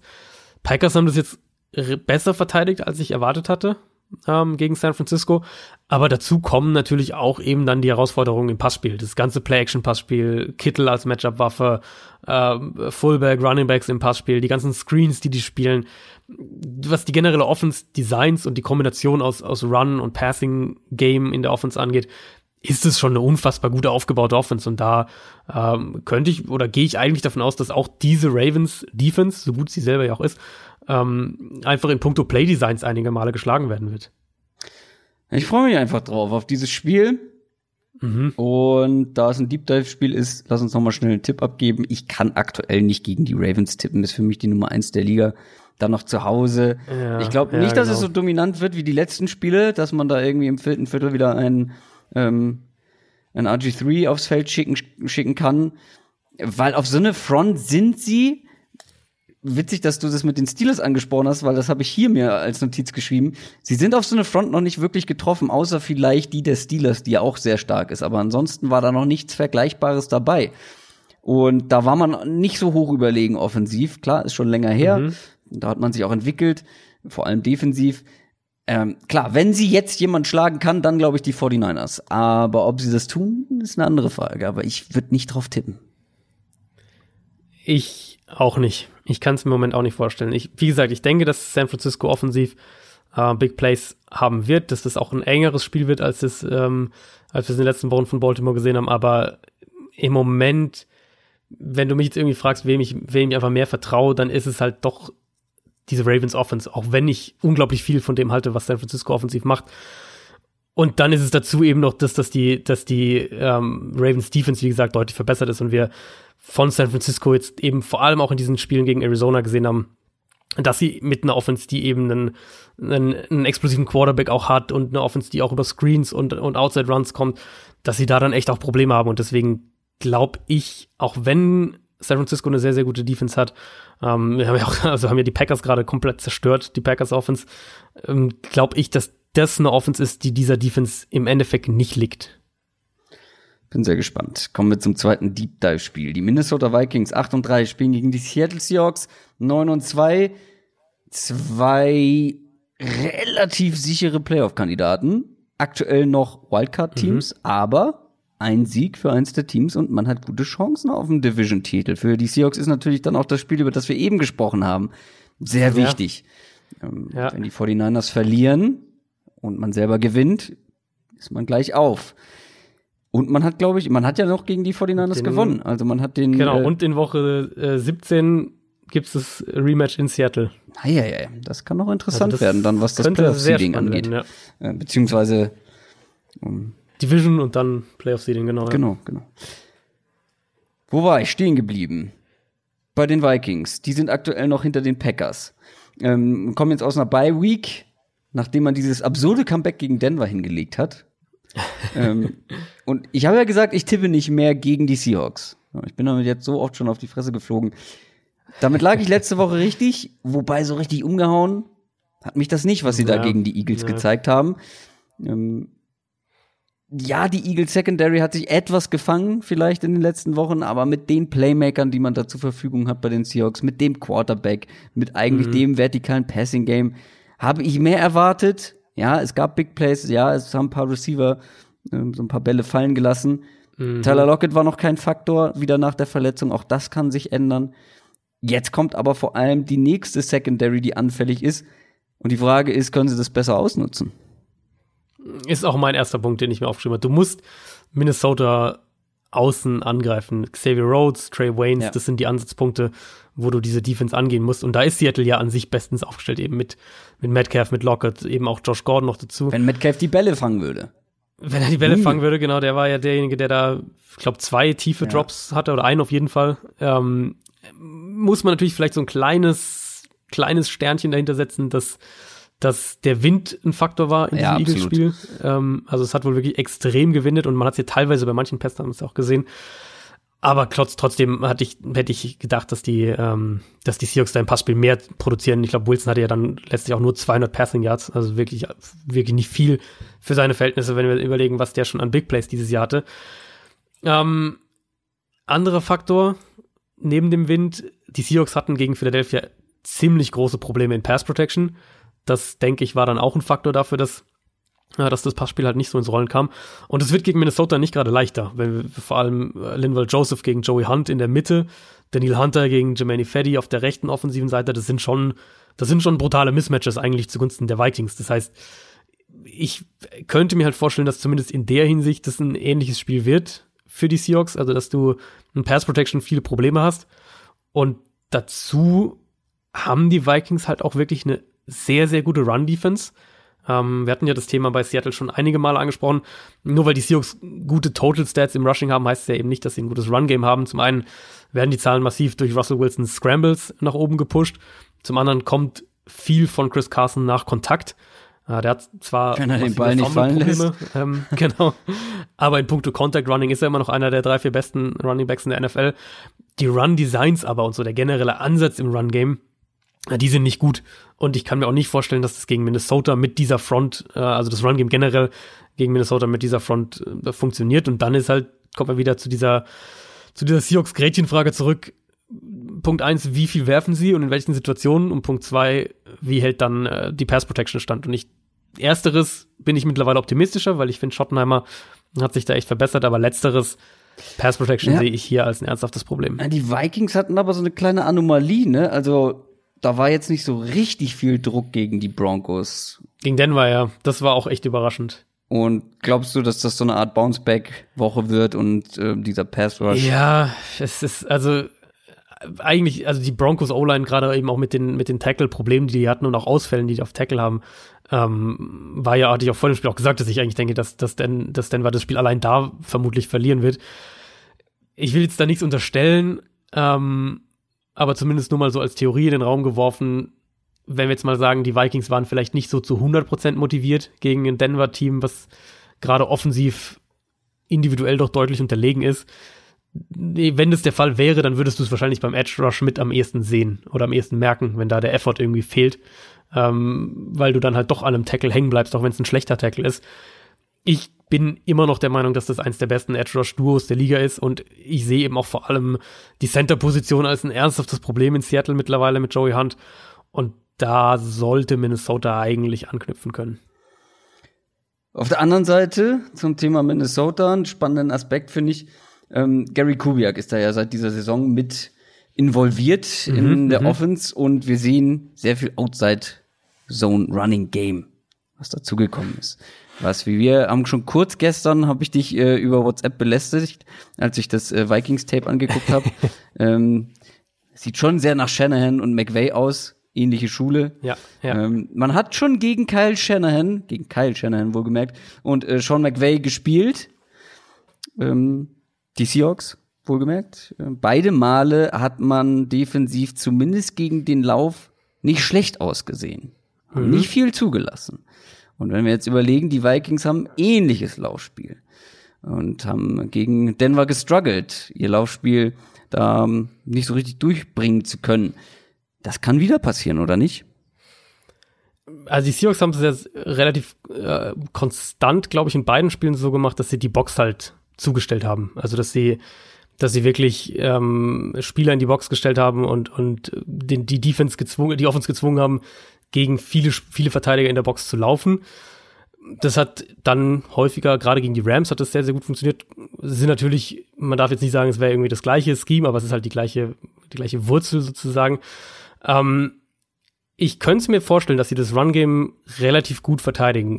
Sie haben das dieses Jahr schon häufiger eben auch gezeigt, dass sie generell in der Run-Defense, das ist für mich auch die große Stärke von, äh, von dieser Seahawks-Defense. Ich könnte es mir schon vorstellen, dass sie das, das Run-Game ähm, relativ gut verteidigen, auch weil die Vikings O-Line ist zwar stabilisierter, die haben sich echt gefangen, auch, auch individuell, aber es ist, wir reden dann immer noch eher so von einer durchschnittlichen Offensive Line. Also wir reden dann nicht von einer Top 5, Top 7 Offensive Line, sondern eher so halt von der Top 15 Offensive Line.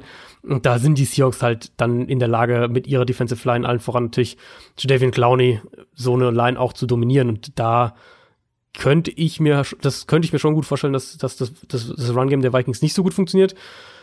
Ähm, das Passspiel ist halt das, wo ich, wo ich für Seattle doch ernsthafte Probleme sehe in dem Spiel. Genau, das wäre auch mein nächster Punkt. Also diese Vikings Offense definiert sich nicht nur über dieses Outside Zone Running Game, sondern natürlich auch über viele zwei Tight End Sets. Ähm, das hat bislang auch vor allem gut funktioniert, wenn man so zwei herausragende Receiver hat, ähm, wie ähm, mhm. Stefan Dix und Adam Thielen. Adam Thielen habe ich mir gestern noch aufgeschrieben, kommt zurück. Heute, beziehungsweise vorhin habe ich jetzt schon ein, zwei Meldungen gelesen. Ah, so sicher ist das noch gar nicht, dass er wieder zurückkommt. Ich hätte jetzt nämlich gesagt, Dix plus Thielen plus Devin Cook, dann ein Irv Smith, den Tight End, den man immer mehr ins Passing Game eingebunden bekommt. Wie wollen die Seahawks das verteidigen? Ja, also mein Stand ist, dass, äh, dass Thielen, also seit dem Dienstag zum ersten Mal jetzt, nachdem die Verletzung wieder aufgebrochen ist, hat er zum ersten Mal wieder mit dem Team trainiert und es deutet zumindest alles, oder es deutet vieles darauf hin, dass er spielen ja, kann am Montag. Das ist korrekt, das, das habe ich, auch gelesen, aber heute genau, hat er nur Bälle geworfen und äh, hier steht Mrs. Practice, einen Tag später. Okay. Deswegen okay. habe ich so ein bisschen, bin ich so ein bisschen. Ja, das sind, das sind so die, die Probleme, die wir natürlich haben, weil wir am Mittwoch äh, aufnehmen und, und die ersten Injury Reports gerade erst da sind. Also das müsst ihr uns nachsehen, das äh, können wir nicht, können wir nicht prognostizieren. Mein Gefühl nach dem, was ich gelesen hatte, war, dass er, dass er spielen wird, aber wenn er jetzt heute nicht trainiert hat, muss man das halt einfach im Auge behalten. Ähm, ich würde da sogar eher noch so ein bisschen auf die Vogelperspektive einfach mal gehen, nämlich, dass ich davon ausgehe, dass das Play-Action-Passspiel der Vikings gegen die Seattle, gegen die Seahawks Defense äh, gut bis sehr gut greifen sollte. Ähm, und wenn wir uns diese Vikings Offense, die Passing Offense anschauen, dann besteht die ja zu knapp der Hälfte irgendwie aus, aus Play-Action und Screens. Letzteres ist auch das, wo, wo ein Delvin Cook einen unfassbaren Wert hat, einfach weil der weil der so gut mit dem, mit dem Ball in der Hand ist. Ähm, klar, der passt auch super in das, in, in dieses Outside-Zone-Scheme als Runner, was die spielen. Aber im Screen-Passing-Game ist der einfach unfassbar stark. Der hat, ich habe mir das mal angeschaut, bei, bei Pässen, die nicht die Line of Scrimmage überqueren, aber zwischen den äh, Field Numbers, also den Zahlen auf dem Feld, ähm, geworfen werden. Also eben quasi ins Backfield und nicht über, nicht nach außen, sondern Middle Screens.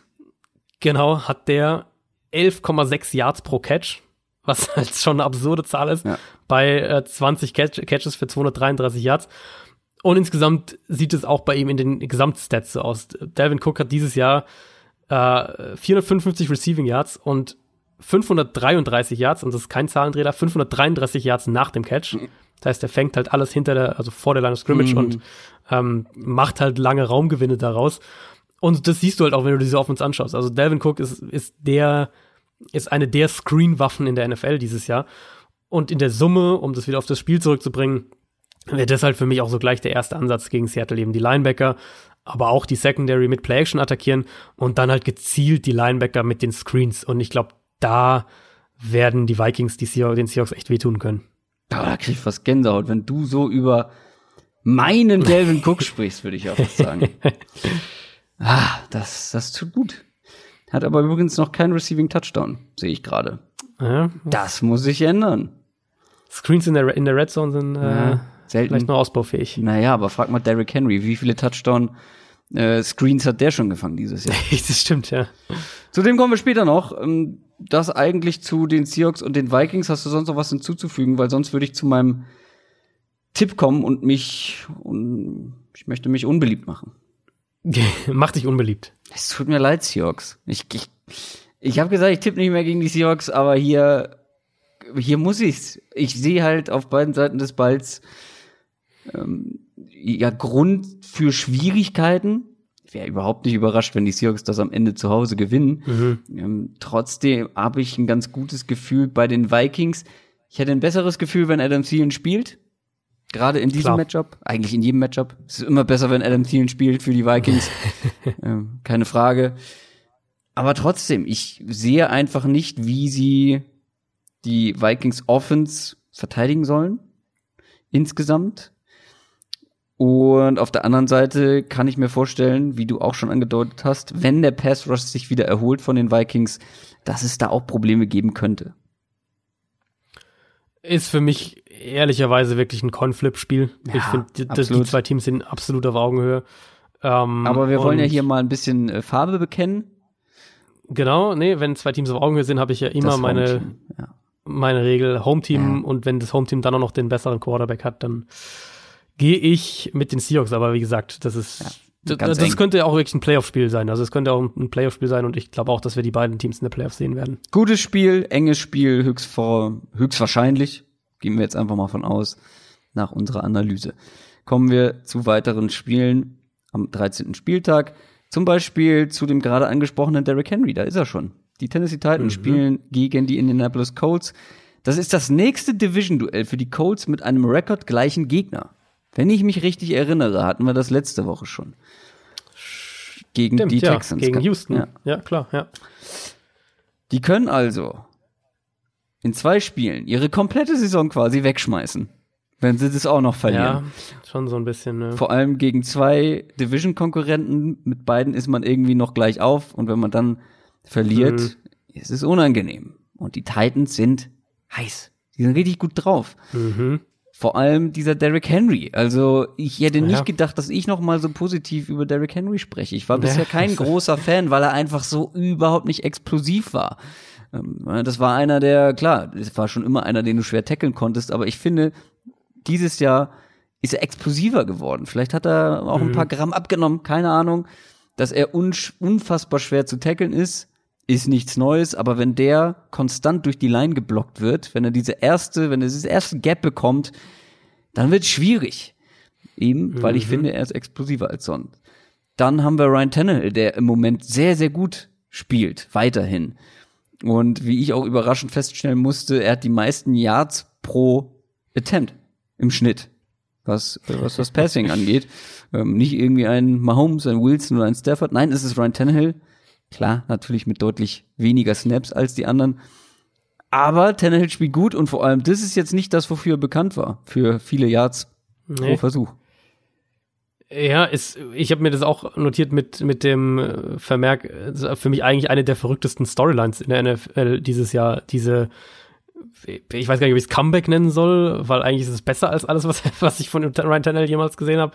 Aber das, was der da in Tennessee spielt, ist im Moment echt richtig, richtig gut. Und ich hatte ihn ja auch jetzt in meinem Quarterback-Ranking, ich glaube auf Platz 11 oder 12, sowas in der Richtung. Er hatte schon gute Phasen bei den Dolphins. Wenn man, Er vor allem, wenn man Phasen, die Umstände fand- mit in Betracht zieht. Klar, ja, aber ich finde, er war nie so, Sharp. Oder ich habe ihn, ich Ja. hab ihn nie so, ja, so, so explosiv, Ja. so sicher, so, so konstant auch gesehen, wie es im Moment äh, in, in Tennessee der Fall ist. Das war jetzt auch gegen Jacksonville wieder richtig gut einfach. Wir haben viel zu oft das Wort explosiv jetzt schon im Bezug Ja, auf diese. Offense äh, in den Mund genommen, Wir reden immer weil noch von den Titans. Äh, genau, weil äh, Ähm. auf anderen Positionen sind sie immer noch nicht explosiv.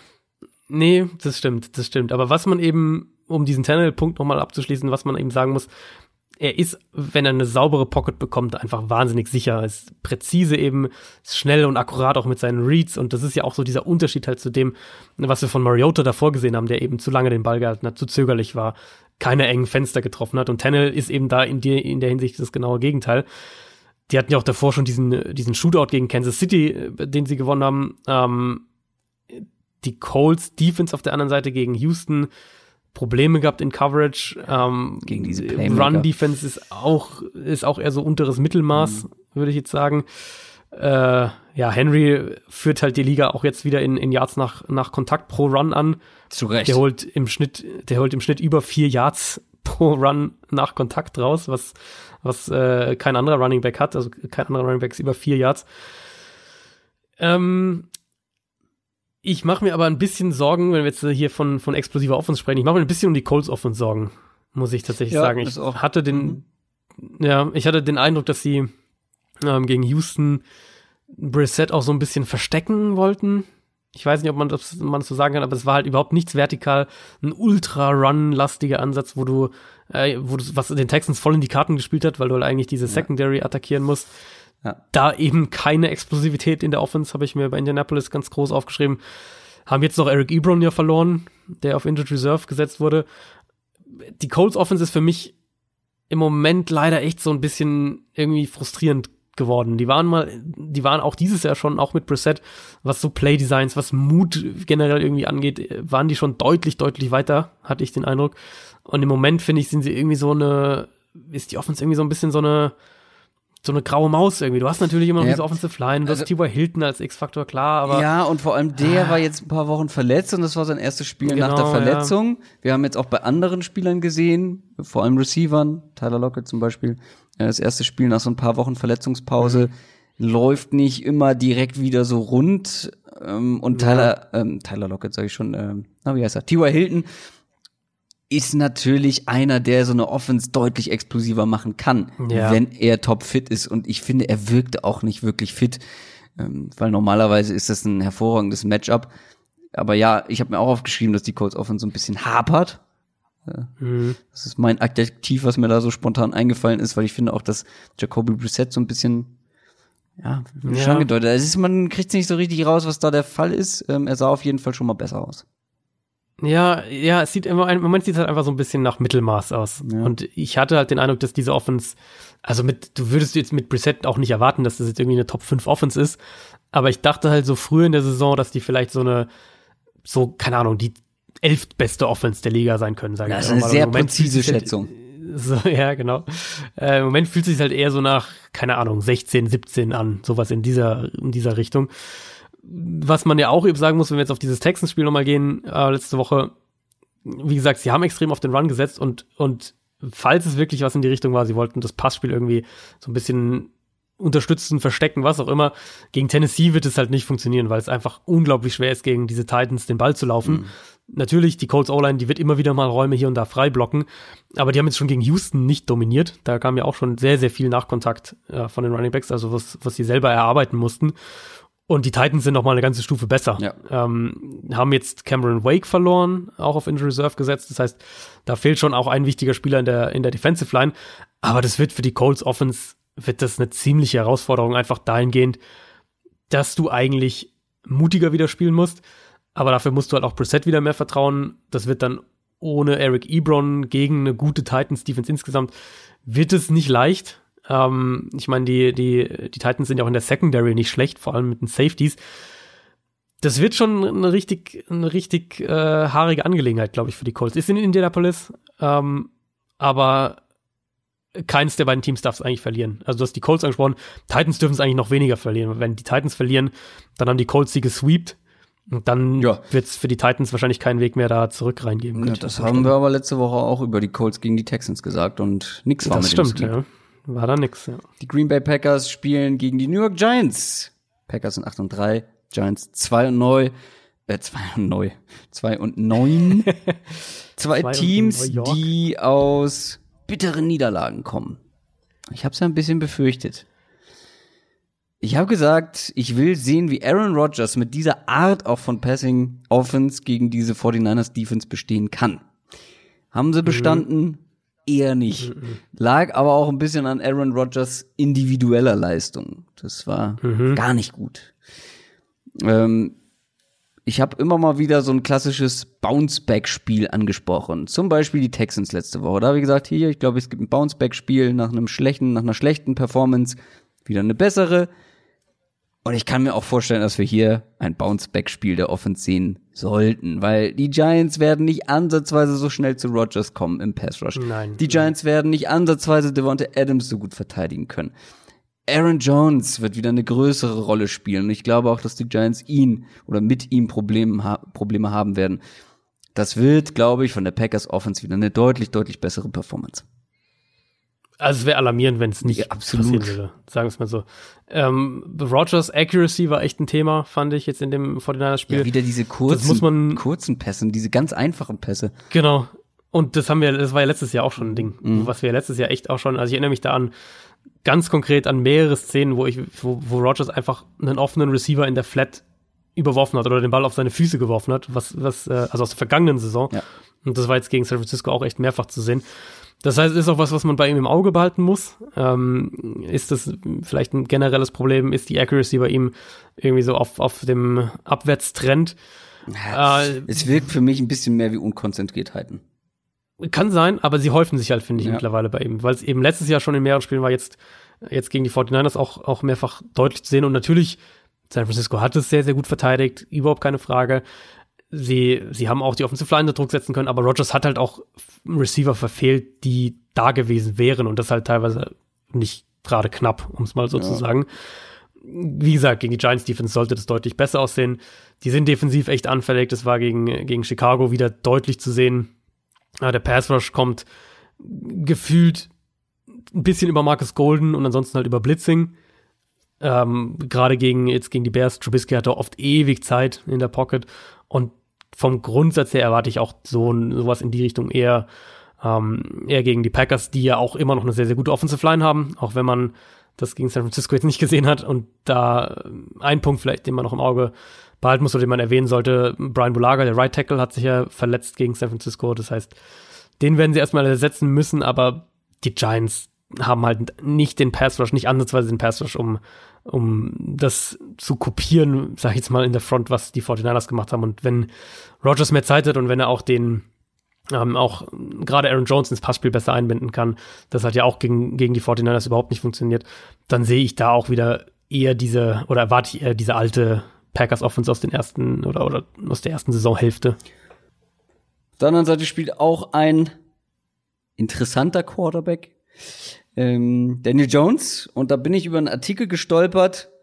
Da dachte ich erst, ah, der wirkt irgendwie sehr interessant. Dann standen da aber komische Sachen drin, wo ich überhaupt nicht äh, mit übereinstimme. Aber ein, eine, ein Thema, was da drin vorkam, war, dass Daniel Jones offensichtlich Probleme gegen Zone Coverage hat. Dass alle acht Interceptions, die Daniel Jones geworfen hat, gegen Zone Coverage zustande gekommen mhm. sind und er gerade mal 5,6 Yards per Attempt gegen Zone Coverage aktuell hat, was der schlechteste Wert der Liga sei. So, das äh, können wir jetzt mal so hinnehmen. es ist auf jeden Fall ähm, scheint ein Trend zu sein ist jetzt für dieses Matchup die Frage, wie spielen die Packers denn defensiv? Kann das für Daniel Jones Schwierigkeiten geben? Also man muss, zum- ich habe den Artikel auch gelesen, der war bei 538. Ähm, man muss dazu sagen, dass es ein generelles Analytics-Problem noch im Moment in der NFL ist oder ein generelles Auswertungsproblem. Diese, diese Man-Zone-Geschichten kommen, äh, kommen oft von von ähm, über über ESPN, über Next Gen Stats, über halt so Tracking-Tools, Ja. wo du halt, wo es halt schwierig ist zu sagen, okay, hat er jetzt Man oder Zone gespielt, weil du es halt anhand von einfach nur der, der, also dann sind halt alle Spieler haben halt diese Tracking, äh, Tracking Devices irgendwie und und äh, du kannst dann quasi genau verfolgen, wer wohin gelaufen ist, aber anhand einfach nur dessen und dann wäre es natürlich eine Maschine das aus wie äh, oder auch oder auch Menschen werten es aus. Ich weiß gar nicht genau, wie es gemacht wird, aber dann ist es natürlich schwierig anhand dessen einfach zu sagen, das war jetzt Man oder das war Zone Coverage. Deswegen muss man das mit ein bisschen Vorsicht ähm, betrachten, solche Auswertungen. Bei Jones spezifisch macht es auch einfach Sinn, wenn man sieht, wie er spielt, finde ich, weil er, er steht halt lange in der Pocket, er attackiert häufig enge Fenster. Auf der anderen Seite Spielverständnis, Reads, Gefühl für eine Defense, all diese Sachen sind ja eben bei ihm riesige Probleme. Insofern macht es eigentlich schon Sinn, dass er sich gegen Man vielleicht ein bisschen leichter tut als gegen Zone, wo Defenses ihn ja auch noch viel eher verwirren können, ihm irgendwie dann noch eine Falle stellen können und dann wirft er den Ball halt zu einem underneath Linebacker, der da, der da quasi in der Zone wartet. Vom Grundsatz her warte ich das auch jetzt in dem Spiel ähm, gegen die Packers. Green Bay wird es, denke ich, wird, wird ihn auch mit mehr Zone Coverage herausfordern, sicher auch vereinzelt daraus blitzen und ich kann mir im Moment einfach nicht vorstellen, dass die Giants selbst mit dem, mit dem ganzen Waffenarsenal inzwischen ja zurück, das sie ja inzwischen wieder haben, ähm, dass sie konstante Offense produzieren können. Und das ist ja so ein bisschen das Thema auch mit Daniel Jones. Du hast immer wieder diese einzelnen Big Plays, aber halt dann auch Turnover, Fumbles, äh, Interceptions, Risikopässe, äh, kurze Drives, weil er halt dann irgendwie zweimal versucht, ein mini kleines Fenster zu treffen und der Ball wird, ist dann incomplete. Also ich denke, dass die Giants eben dann auch hier wieder hier und da mal ein paar Big Plays haben werden, vielleicht auch irgendwie mal einen langen Touchdown, aber halt nicht die konstante Offense und das reicht dann halt nicht, um, um deine eigene Defense mitzutragen. Und vielleicht auch mal ein, zwei Big Plays wieder von Saquon Barkley. Weil Die gab's schon länger nicht mehr. die gab schon länger nicht mehr. Ja. Und du hast mir auch einen sehr absurden Stat geschickt. Wie war der eklig. nochmal? Irgendwie, Äh, er also Spiel läuft gegen die- 400 Yards. Äh, Nee, dem Spiel gegen die Jets äh, ist er, oh, jetzt müsste ich die genauen Zahl nachschauen. Ich glaube, es waren 140 oder was in der Richtung. Äh, ist er 140 Yards pro Yard Raumgewinn quasi gelaufen. Also das ist auch sowas, was, was Next Gen Stats äh, trackt, wie viel Yards läufst du quasi, also was du hinter der Line of Scrimmage halt läufst, was weiß ich, Verteidiger an dem Backfield ausweichen, eine Lücke suchen, rumtänzeln, so diese alle Geschichten, bevor du wirklich ähm, ein Jahr Raumgewinn erzielst und dann ja auch danach, also im, im offenen Feld quasi läufst du ja auch mal nach links, nach rechts, um halt wieder nach vorne zu kommen. Und er hatte halt gegen, äh, gegen die Jets in dem Spiel, hatte er äh, über 140 Yards pro positiven Yard Raumgewinn. Der arme Das, Kerl. äh, das ist halt schon echt sehr, sehr bitter. Aber das Run-Game der Giants funktioniert aktuell ja generell wirklich gar nicht. Das war eben gegen die Jets, gegen die Cowboys war es überhaupt nichts, gegen die Bears kam da nicht viel. An sich wäre das ja ein Ansatz gegen diese Packers-Defense, Ja. aber im Moment äh, habe ich da ehrlicherweise nicht viel Vertrauen in die Giants. Ja, ich glaube, wir werden ein, zwei Big Plays. Sagen wir eins. Bleiben wir bei einem, Äh, bei einem Big Play vorsichtiger. von Saquon Barkley. Kommen wir zu den Cleveland Browns und den Pittsburgh Steelers. Ah, da klingelt was.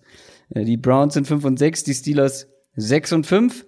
Wichtiges Spiel für beide Teams. Und es ist das Rematch nach diesem skandalösen Hinspiel. Das Schöne ist, ich glaube, keiner der Hauptbeteiligten ist dabei. Ja, Äh, aber das dazu gleich noch mehr. Beide Teams sind jetzt noch einen Sieg getrennt. Und hakt mir ja nicht die Browns vorzeitig ab. Ein Sieg hinter einem Wildcard-Platz. Wenn die auch das Spiel gewinnen, sind sie 6 und 5. Haben 2 und 0 gegen die Steelers, sind da also intern vorne. 6 und 6, wenn sie gewinnen. Die Browns? Browns. Mhm. Stimmt, 6 Browns und 6. stehen fünf Sorry, und sechs. Ja. Äh, sind dann aber trotzdem gleich mit den Steelers, aber haben zweimal gegen die Steelers gewonnen. Äh, das war richtig. Ähm, haben dann noch zwei Spiele gegen die Bengals. Machbar. Cardinals und Ravens. Also neun Siege sind zumindest nicht unmöglich. Für die neun. Siege, ich meine, da wird es dann um, um Tiebreaker gehen. Ja. Aber ich denke, neun Siege werden dir eine Wildcard in der AFC dieses Jahr bringen. Ich glaube, dass die Bills diese eine Wildcard sich nicht mehr nehmen lassen. Ich vermute sogar, dass die Bills auf zehn Siege im Endeffekt irgendwie kommen. Ähm, und dann wird der zweite Wildcard-Platz wird mit einer mit, mit neun Siegen an eben einen von den Steelers, Browns, Colts, Titans, Raiders, irgendwer von denen wird es dann den zweiten kriegen. Aber kommen wir zu diesem Spiel, eben auch für die Steelers enorm wichtig, aus den gleichen Gründen eigentlich. Ähm, und deshalb verzichtet man auch auf Mason Rudolph. Gute Wahl. Äh, wir haben schon drüber gesprochen in den News. Devlin Hodges spielt wieder. Ob der jetzt ein besserer Quarterback ist, das wird sich jetzt noch zeigen. Pff, insgesamt. Aber er sah zumindest zuverlässiger aus als Rudolph. Was glaubst du, wie er sich gegen die Browns Defense schlagen wird? Ähm, ich glaube schon, also ich glaube, dass er, dass er besser spielen kann als Rudolph, aber man darf jetzt natürlich auch keine Wunderdinge erwarten. Also mhm. Rudolph war nicht gut, keine Frage. Ähm, dass, dass jetzt Hodges über ein Spiel gesehen, über mehrere Spiele gesehen, da besser spielt, das wird sich halt erstmal noch zeigen müssen. Wir haben ja auch bei den Steelers noch mit Ausfällen offensiv. Äh, James Conner hat ja Anfang der Woche gesagt, dass er, dass er äh, so sinngemäß mit seiner Verletzung da schlau sein muss und und äh, und, und schauen muss, dass er keine OP braucht. Das heißt, er muss erstmal sich wieder quasi zurückarbeiten. Das klingt nicht so, als würde er diese Woche spielen. Juju ist mindestens mal fraglich. Da scheint wirklich auch noch komplett offen, ob der spielen kann. Und gerade wenn halt, wenn Juju fehlt, dann werden die Steelers es, denke ich, schwer haben, diese Secondary vernünftig zu attackieren. Vielleicht gibt es eine größere Rolle für James Washington. Die hatten wir schon so ein bisschen erhofft, als eigentlich als Mason Rudolph übernommen hat. Aber ich, also ich könnte mir schon vorstellen, dass das, dass das wieder eher so eine sehr, sehr zähe Vorstellung des Steelers offens wird. Vielleicht mit weniger Turnovern als jetzt mit Rudolph zuletzt, aber ähm, auch jetzt nicht mit der Masse an Big Plays oder, oder mit diesem, mit, dieser, mit irgendeiner Konstanz gegen, gegen diese Browns Defense. Die Browns waren offensiv ja, ich würde fast sagen, dominant gegen die Dolphins. Aber es waren halt ja. auch die Dolphins. Das muss man wiederholen und jetzt gegen eine unangenehme Defense. Es gibt diesen positiven Trend bei den Browns in den letzten mhm. Wochen, wie ich finde, offensiv. Aber wie gesagt, die Steelers Defense mit ihrer Front Glaubst du, dieser Trend geht weiter oder wird's hier, wird's hier besonders schwierig? Ich glaube, der Trend geht weiter. Ich finde, die Browns Offense sieht stabiler aus. Ähm, klar, Miami muss man so ein bisschen besonders betrachten. Einfach die, also gerade die Dolphins Defense hat halt wirklich so viele Problemzonen. Ähm, aber auch hier gegen die Steelers die Woche davor also wenn wir auf das, auf das erste Duell zwischen den beiden schauen, auch gegen Buffalo, was ja wirklich beides gute Defenses sind, finde ich, hat man Fortschritte gesehen. Das Mayfield wird den Ball ein bisschen schneller los im, im normalen Dropback-Passing-Game. Das sind mehr kurze Dropbacks, mehr schnelle Pässe. Das hilft ihm. Uh, das Underneath-Passing-Game hat auch gerade gegen die Bills und, und jetzt auch gegen die Dolphins sehr, sehr gut geklappt. Das heißt, ich könnte mir sehr gut vorstellen, dass, dass das sich fortsetzt, also dass wir mehr drei Schritte Dropback sehen, Mayfield wird den Ball ein bisschen schneller los. Ist natürlich die, also die kritische Frage für das Spiel dann auch wieder ist natürlich, ob die Browns Mayfield beschützen können.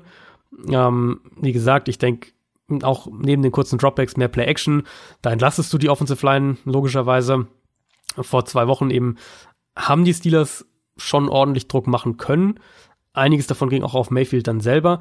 Aber ich finde, die Tendenz insgesamt ist positiv und sie können halt mehr längere Drives, die Offense so ein bisschen beständiger ins, ins, äh, ins Spiel bringen und falls, falls Cleveland den Ball auch ein bisschen besser laufen kann als in diesem ersten Duell, ich vermute, dass wir auch da jetzt wieder mehr noch diese zwei Running Back Sets mhm. auf dem Feld sehen, also beide Running Backs zusammen, dass sie dann auch Clevelands, äh, dass sie auch Pittsburghs Linebacker in Coverage attackieren können mit einem Kareem Hunt, aber auch mit einem Jarvis Landry und deswegen gehe ich oder tippe ich hier, dass die Browns das Spiel gewinnen. Ich glaube, dass Cleveland, dass diese Offense, das ist kein, jetzt kein Flug ist, sondern dass das wirklich mal ein positiver Trend über die letzten Wochen ist. Defense natürlich, natürlich, klar, ist, ist, ein, ist immer noch so ein bisschen ein Fragezeichen bei den Browns, aber ich denke, dass die, dass die auf einem Weg sind, ein stabiles Team zu werden und äh, dass sie diese Woche dann sich auch als, als 6-6-Team, äh, ja, als stabiles Team quasi positionieren. Ich habe ja immer noch eine Wette laufen, dass die Browns den Super Bowl gewinnen. Ja, das äh, könnte eng werden. Es ist noch nichts vorbei. Ist noch alles drin. So, kommen wir zu den Oakland Raiders und den Kansas City Chiefs. Die Raiders sind 6 und 5, die Chiefs sind 7 und 4. Auch hier ein Division-Duell. Platz 2 gegen Platz 1. Nur ein Sieg Aha. voneinander getrennt, die beiden Teams. Wichtig für die Chiefs, dass sie hier punkten. Mhm. Aber ich bin optimistisch, dass sie das tun, weil A, ich wurde bestätigt, was die Raiders Offense angeht. Der mhm. wollte ich nämlich noch nicht zu sehr vertrauen, da war ich skeptisch. Und B, der Raiders Defense zu vertrauen wäre grob fahrlässig. und das spricht alles für die Chiefs. Ja, und nicht nur das, wir haben ja auch diese, diese, äh, die wir garantiert bei, wenn ihr das Spiel im, im, äh, im Game Pass irgendwie einzeln schaut, werdet ihr das garantiert mehrfach zitiert bekommen. Andy Reid nach einer Bye Week, der Head Coach der Chiefs, das ist äh, wirklich so eine Geschichte für sich. Der ist in, in seiner Karriere nach einer Bye Week 17 und 3, also 17 Siege, 3 Niederlagen nur. Hm. Äh, in der Regular Season, in den Playoffs, wenn er eine Bye Week hatte, 5 und 0. Also das wird nicht gerade leicht für die Raiders und die für die Chiefs kam diese Bye Week auch einfach zum perfekten Zeitpunkt. Harry Hill konnte seine Verletzung auskurieren, wird aller Voraussicht nach spielen. Die Defense bekommt ein paar verletzte Starter zurück. Die Offensive Line ist ja endlich auch fit mit Fischer jetzt auf Left Tackle äh, mit Duvernay Tardif auf Right Guard, die haben jetzt auch mal wieder dann ein bisschen zusammen tra trainieren können. Ähm, ich gehe eigentlich davon aus, dass wir hier wieder diese Chiefs Offense sehen, die wir eigentlich noch regelmäßiger erwartet haben, eben mit deutlich mehr explosiven Plays, deutlich mehr High Scoring auch, auch also was die eigene Offense zumindest angeht, ähm, hatten wir in diesem Woche 2 Spiel gegen die Raiders zum Teil auch gesehen. Im Endeffekt ist es mit Oakland immer wieder das gleiche Thema, wenn wir über diese Defense sprechen. Die Secondary ist halt nach wie vor anfällig und wenn, hm. wenn dann der Pass Rush nicht wie, wie jetzt gegen eben die schlechten Offensive Lines der Bengals und der Chargers dominiert, dann wird es dahinter auch schnell problematisch. Das haben wir jetzt gegen die Jets sehr deutlich gesehen und das erwarte ich in dem Spiel hier auch. Ich möchte da an das Hinspiel erinnern, wo man zehn Yards tief auf Tyreek Hill gewartet hat, ja. dass er an einem ja, vorbeiläuft. Ja. Das war toll. Das war, war das nicht auch dieses zweite Viertelspiel? War das ja. nicht das, wo Mahomes ja. vier Touchdowns oder sowas im zweiten Viertel hatte? Oder irgendwie ja, in der ja, Richtung? das war da, wo sie einmal kurz angemacht haben. Mhm, ja, so in der Richtung. Und dann äh, komplett nackt gemacht wurden und dann, ja, wohl, ist das Spiel vorbei. so ausgeplätschert. So, ja. Ähm, ja, du hast es angesprochen, die Chiefs kommen aus einer Pause, aber es wird mal ein bisschen Zeit für Konstanz. Ähm, ja, weil absolut. Niederlage, Sieg, Niederlage, Sieg, Niederlage, Sieg. Also eigentlich müsste ich jetzt eine Niederlage folgen, aber wir glauben beide nicht wirklich dran. Und wenn man, ähm, ja, wenn man von den Jets, von der Jets Offense so auf den Deckel bekommt wie die Raiders Defense, mhm. dann, also ich sehe wirklich, ich sehe halt einfach keinen, ich habe überlegt, kriege ich hier irgendwie einen Ansatzpunkt. Ja, die Chief Secondary ist auch anfällig und vielleicht, ähm, wenn sich die Raiders offensiv wieder so ein bisschen fangen, ich glaube, sie haben sich deutlich unter Wert verkauft letzte Woche. Mhm, mhm, Davor vielleicht ein, zwei Spiele mal über Wert. Wenn sie sich so ein bisschen wieder angleichen, dann werden die auch punkten können, aber niemals so viel wie die Chiefs Offense. Kann ich mir auch nicht vorstellen. Ich, also was wir bei den Chiefs ja echt sagen müssen, Konstanz ist ein gutes Stichwort. Nicht nur dieses Gewinnen, Verlieren, Gewinnen, Verlieren. Immer wenn wir das, dieses, ähm, also die, vor der Bye Week hatten sie ja das Spiel in Mexiko. Das hätten sie ja auch locker verlieren können. Also wenn Philip Rivers da nicht ja permanent den Ball zum Gegner geschmissen hätte. Und selbst damit hat er ja am Ende noch, hatten sie die Chargers noch am Ende die Chance, äh, in, in das Spiel zurückzukommen. Also das hätten sie auch sehr, sehr gut verlieren können. Und da war ja die Offense auch echt nicht gut. Die Chiefs Offense. Die Frage ist halt wirklich für mich auch, können die Raiders offensiv mithalten? Weil ich rechne fest damit, dass die, dass die Chiefs hier über 30 gehen in dem Spiel. Für mich hat Derek Kites doch auch wieder ein bisschen abgebaut, ist, ist vertikal inkonstanter geworden, ist in seiner Accuracy so ein bisschen inkonstanter geworden.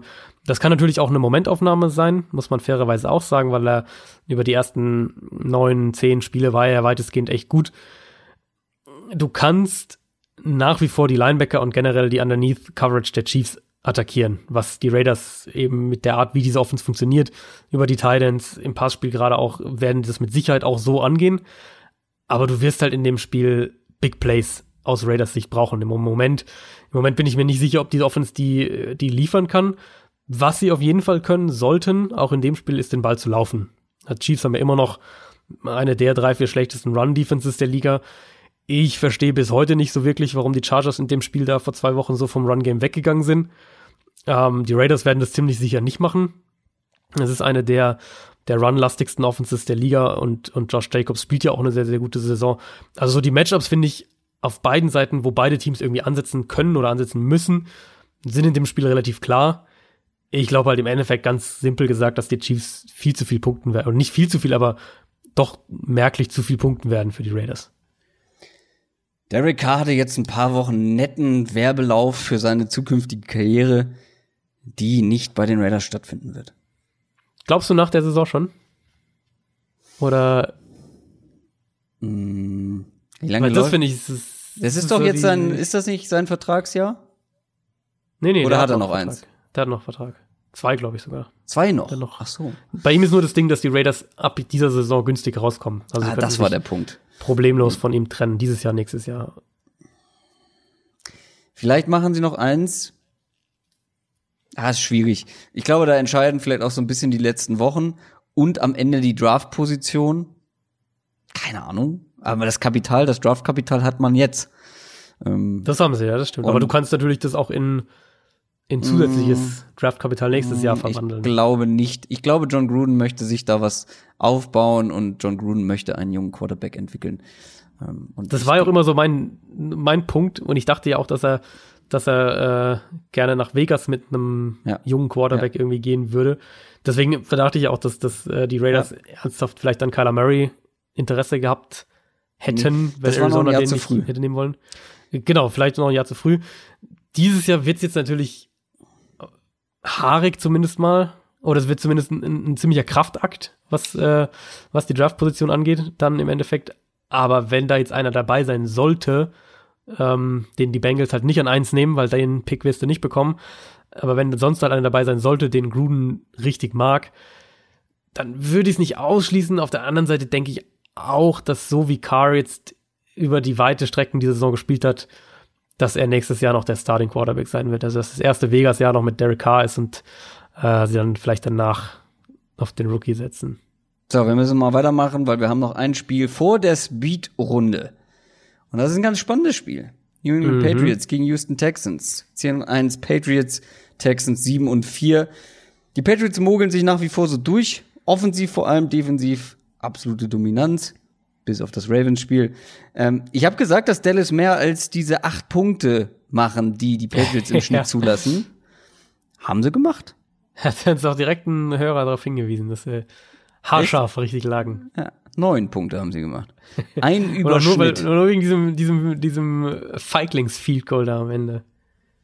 Ja, da hast du dich, da hast du dich sehr hochgefahren. Das, also, das, das kann, das, das, du brauchst ja nicht mal, also ich meine, was danach auch alles passiert ist, ich habe in meiner Kolumne da auch ich drüber das- weitersprechen sollen. Ja. Das jetzt, jetzt bin ich bei Jason Garrett angekommen. Nein, also was auch danach passiert ist, dass ja Jason Garrett wirklich gesagt hat, hier, ja, Analytics und so im Spiel, das äh, findet er nicht, dass das gut ist für sein Team und da setzen sie lieber nicht drauf, so nach dem Motto. Das lässt halt schon tief blicken.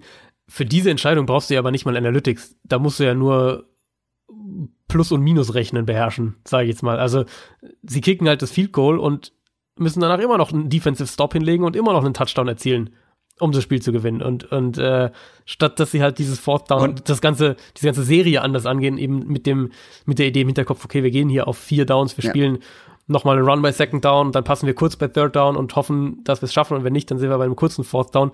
Dann werfen halt da zweimal in die Endzone und, und haben offensichtlich überhaupt keine Idee davon, wie was dir die Zahlen ja auch wirklich helfen können. Das heißt ja nicht, dass du dich blind darauf verlassen sollst, aber als, als Entscheidungshilfe und haben aber auch offensichtlich Jason Garrett keinerlei Idee, wie er so ein, wie er so ein Footballspiel situ situationsbedingt quasi coachen soll.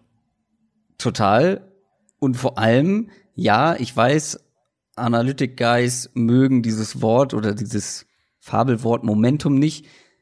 Ich glaube aus Teamsporterfahrung zu wissen, dass ein Touchdown dich mehr nachdenken lässt als Defense-Spieler für den nächsten Drive als so ein Field Goal. Also wenn du da einen Touchdown dann machst, dann fängt das Ganze vielleicht an zu wackeln, weil dann ist der Vorsprung ja viel, viel kleiner geworden. Weißt du, was ich meine? Als mit so einem Die blöden Field ja, Goal.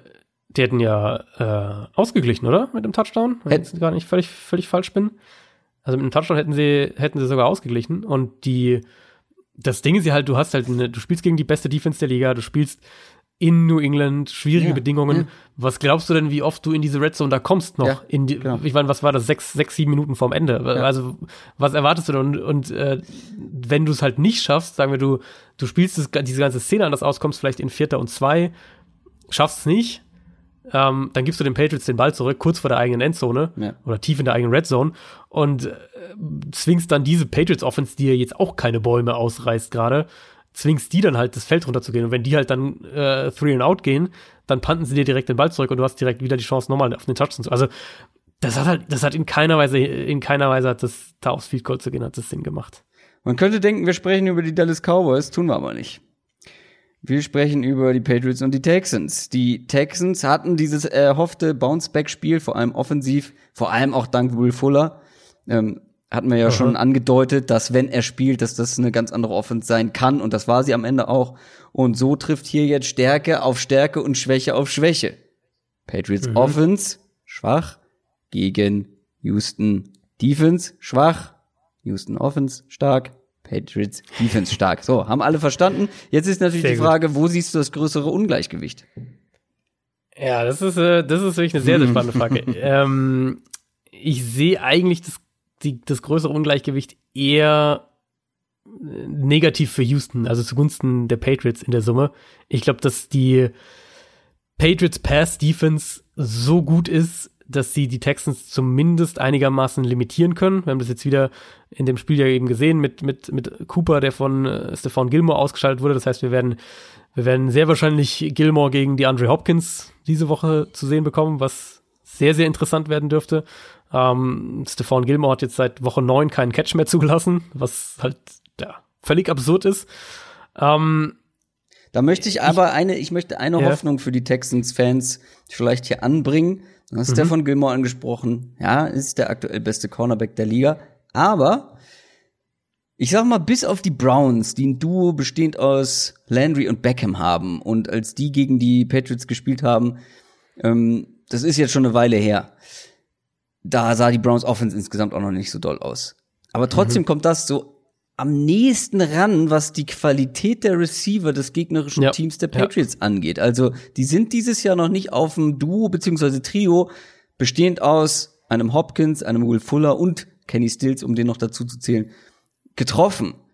Na gut, Dallas. Also Dallas würde ich schon in ja, diese Richtung. Ich, also nicht ganz auf Houston-Level, aber Dallas ist schon. Total fair mit Cooper, Gallup und, und Cobb ich bin immer vorsichtig, zu viel in dieses Spiel von letzter Woche, vor allem was das Passing Game oder Receiving Game angeht, hinein zu interpretieren. Die Bedingungen we quasi. Wegen der, wegen der Umstände, wegen der mhm. äh, Wetterbedingungen. Ja, okay. Ähm, da haben wir auch sehr, sehr gut ausgesehen, keine Frage. Trotzdem, das ist schon eine, eine besondere Qualität, die da die Texans zur Verfügung haben. Ist das vielleicht mhm. irgendwo eine Chance? Nee, voll. Also, das sehe ich definitiv so. Ich glaube, dass, dass äh, wenn es wirklich Gilmore gegen Hopkins jetzt das ganze Spiel über wird, dann wird, äh, wird Hopkins nicht ohne Catch bleiben. Das kann ich mir nicht vorstellen. Dafür ist er viel zu ja. gut, was, was Contested das, Catches angeht. Also das ist ja auch der Unterschied zwischen einem Amari Cooper und einem Hopkins. Amari Cooper genau. gewinnt meistens per Route Running oder über seinen genau. Route Running, weil er offen ist und dann fängt er die Dinge auch. Hopkins ist ja ein ganz anderer Typ von Receiver und da bin ich mal gespannt. Gilmore hält mit jedem Route Runner gefühlt in der Liga momentan mit. Mhm. Aber mhm. Hopkins bringt dir jetzt nicht so viel, wenn du dran bleibst. Du musst ihn dann aber auch am Catchpoint schlagen. Genau, und das denke ich, da, das wird halt nicht, das wird Gilmore halt nicht, nicht das ganze Spiel überschaffen. Und dann, der andere Punkt ist, wir haben das jetzt auch schon häufiger von, von Patriots Defenses gesehen, ähm, auch letztes Jahr, wo sie auch eine sehr gute Defense hatten, dass halt so Offenses, die wirklich auch über diese Speedster funktionieren, dass die ihnen eben auch Probleme bereiten können. Das heißt, ich gehe schon davon aus, dass die Texans Offense punkten wird in dem Spiel. Also ich lehne mich jetzt mal aus dem Fenster und sage, es wird zweistellig. Ganz verrückte, äh, ganz verrückter Tipp. Ich glaube, dass die, dass die Texans, ähm, ja, ich sage jetzt mal irgendwas so Richtung 17 Punkte in der Ecke machen werden in dem Spiel. Äh, wie gesagt, Hopkins wird ein, zwei Bälle fangen, auch wenn Gilmore gegen ihn spielt. Will Fuller könnte echt eine, ein X-Faktor werden in dem Spiel. Ich bin dann sehr, sehr gespannt, wie die Patriots es in der weiteren Defense spielen. Also zum Beispiel, ob sie viel blitzen, weil Sean Watson ist generell eher dafür anfällig. Das ist so ein bisschen äh, bei ihm was, was äh, gegen diesen, gegen das geht, wo, wo andere Elite-Quarterbacks sind. Also viele von diesen absoluten Top-Quarterbacks mögen es ja, geblitzt zu werden, weil die Defense dann halt irgendwo in der Coverage Räume öffnen muss oder Matchups klarer werden, all diese Sachen. Brady beispielsweise ist auch dieses Jahr wieder sehr, sehr effizient gegen den Blitz. Drew Brees ist gefährlicher, wenn er geblitzt wird, als wenn er nicht geblitzt wird.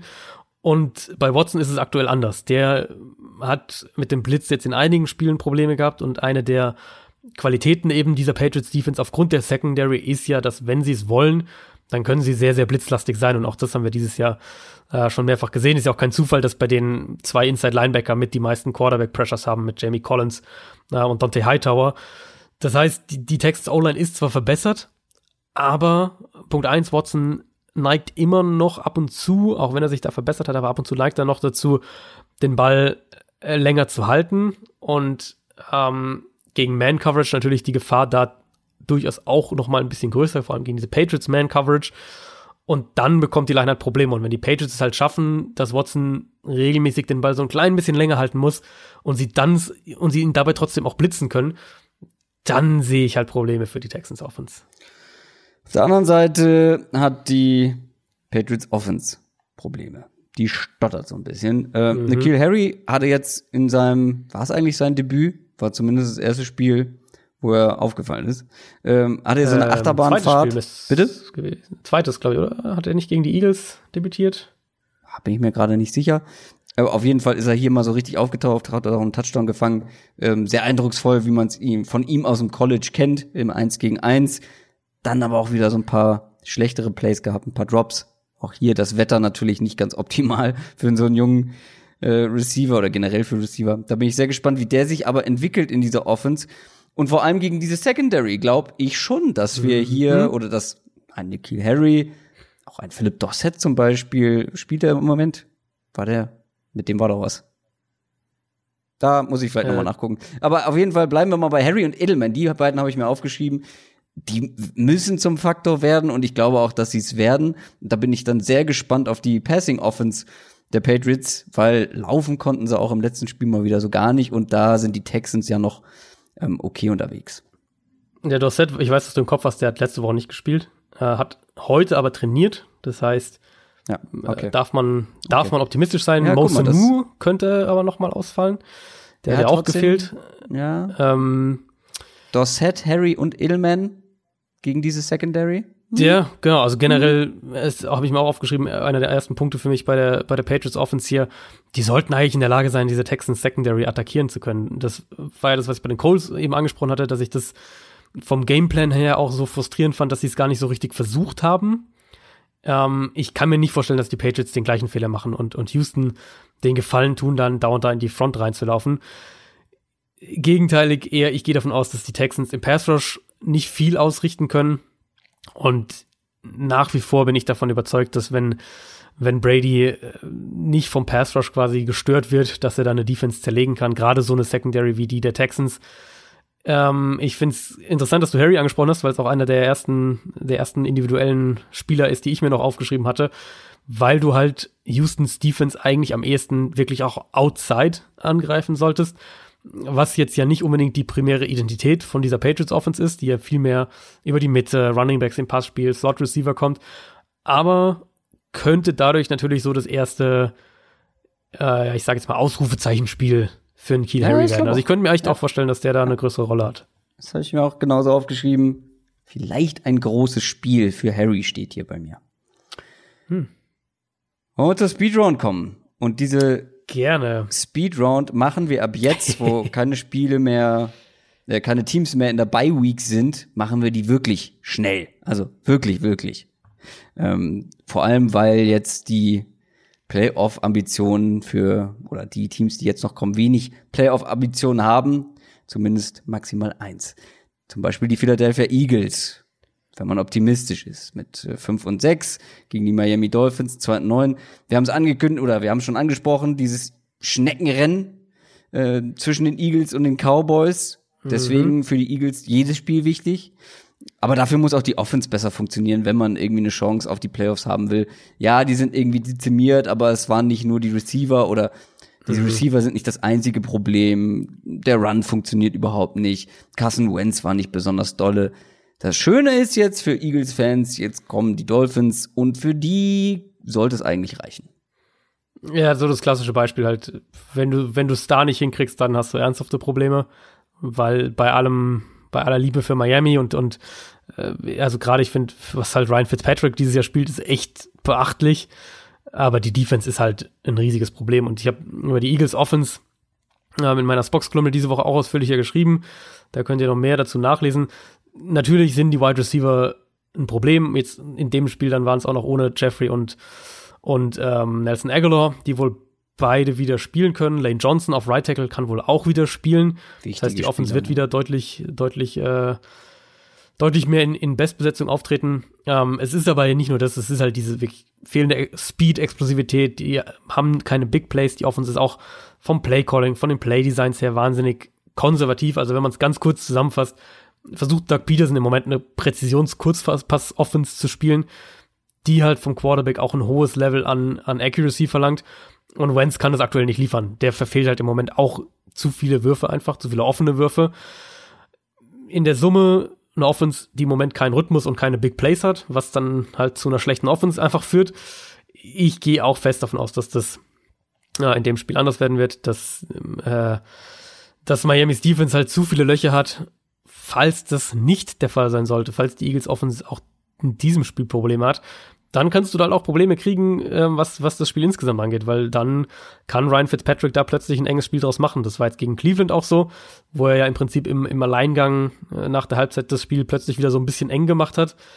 Miami hat halt sonst nicht viel. Die haben kein, keinerlei, keinerlei Run-Game, obwohl sie sich in der Offensive Line ja einigermaßen stabilisiert haben. Ähm, ja, Fitzpatrick trägt dieses Team aktuell und macht, macht das Team ein gutes Stück weit besser, als man's, äh, als man's als es eigentlich ansonsten ist. Gleichzeitig muss man sagen, dass die Eagles Secondary zum zweiten Mal stabiler performt hat, als ich das ja. erwartet hätte. Ja. Und äh, das wird kein Selbstgänger für die Dolphins Offense. Ähm, nee. Vor allem gerade auch gegen Pass diese Front. Eagles ja, dann. Ja. New York Jets spielen gegen die Bengals. 4 und 7 Jets, Bengals 0 und 11. Ja, jetzt bekommen die Jets so ein bisschen die zweite Luft, ne? In dieser Saison. Drei Siege in Folge. Mhm. Die spielen jetzt in etwa so, wie ich das vor der Saison erhofft hatte, wo ich die Jets ja, noch so als genau. mögliches Überraschungsteam auserkoren hatte. Sam Darnold hat sich ein bisschen gefangen, bekommt jetzt die nächste schwache Defense vorgesetzt. Das ist ein guter Schedule, um sich von den Geistern zu erholen. Ja, das war ja genau das, was ich im Prinzip vor drei Wochen bei den Jets gesagt hatte, als dann ja auch dieses äh, kam hier Jobgarantie für Adam Gase und so weiter, dass jetzt halt ein Run an Spielen kommt, wo wir dann auch diese offensive Weiterentwicklung mal zu einem Stück einfach sehen müssen, damit diese Jobgarantie ansatzweise gerechtfertigt ist. Und wir haben es gesehen bisher. Also wir haben es jetzt die letzten Spiele wirklich gesehen. Gegen die Raiders war das deutlich, deutlich aggressiver, deutlich explosiver, ähm, wahnsinnig vertikal aus Play-Action heraus.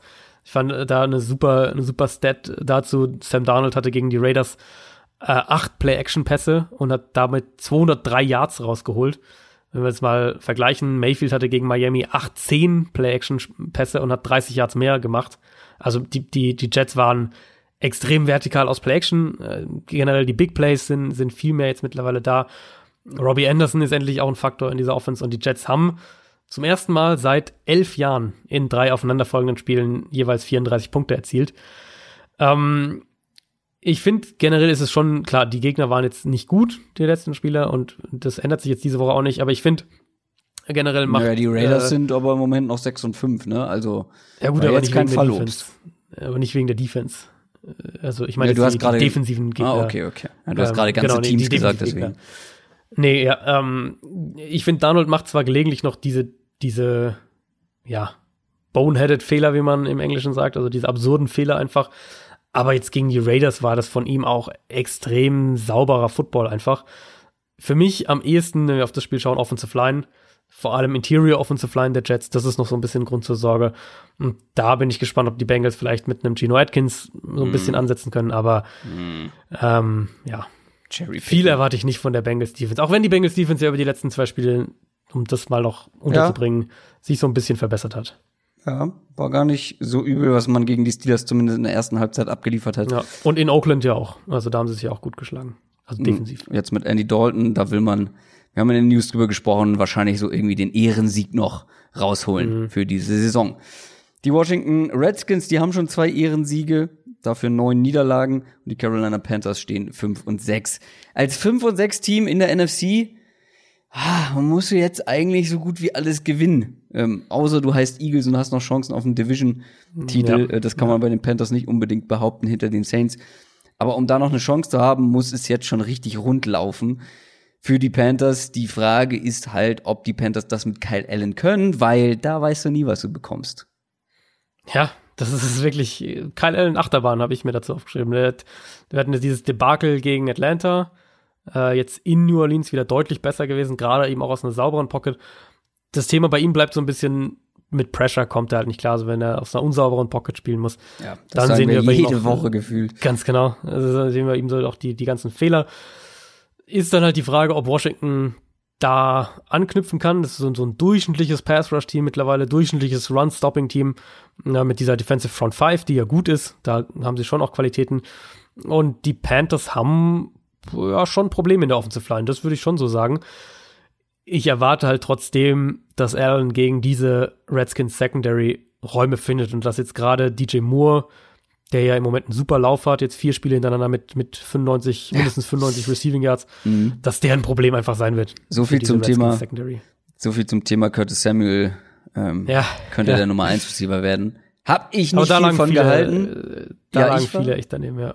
Ich war, ich war äh, DJ, Team DJ Moore. Also ich, äh, äh, ja, Curtis Samuel ist ein guter, aber ich glaube, DJ Moore hat da insgesamt das größere Potenzial und ich finde, das sieht man aktuell auch.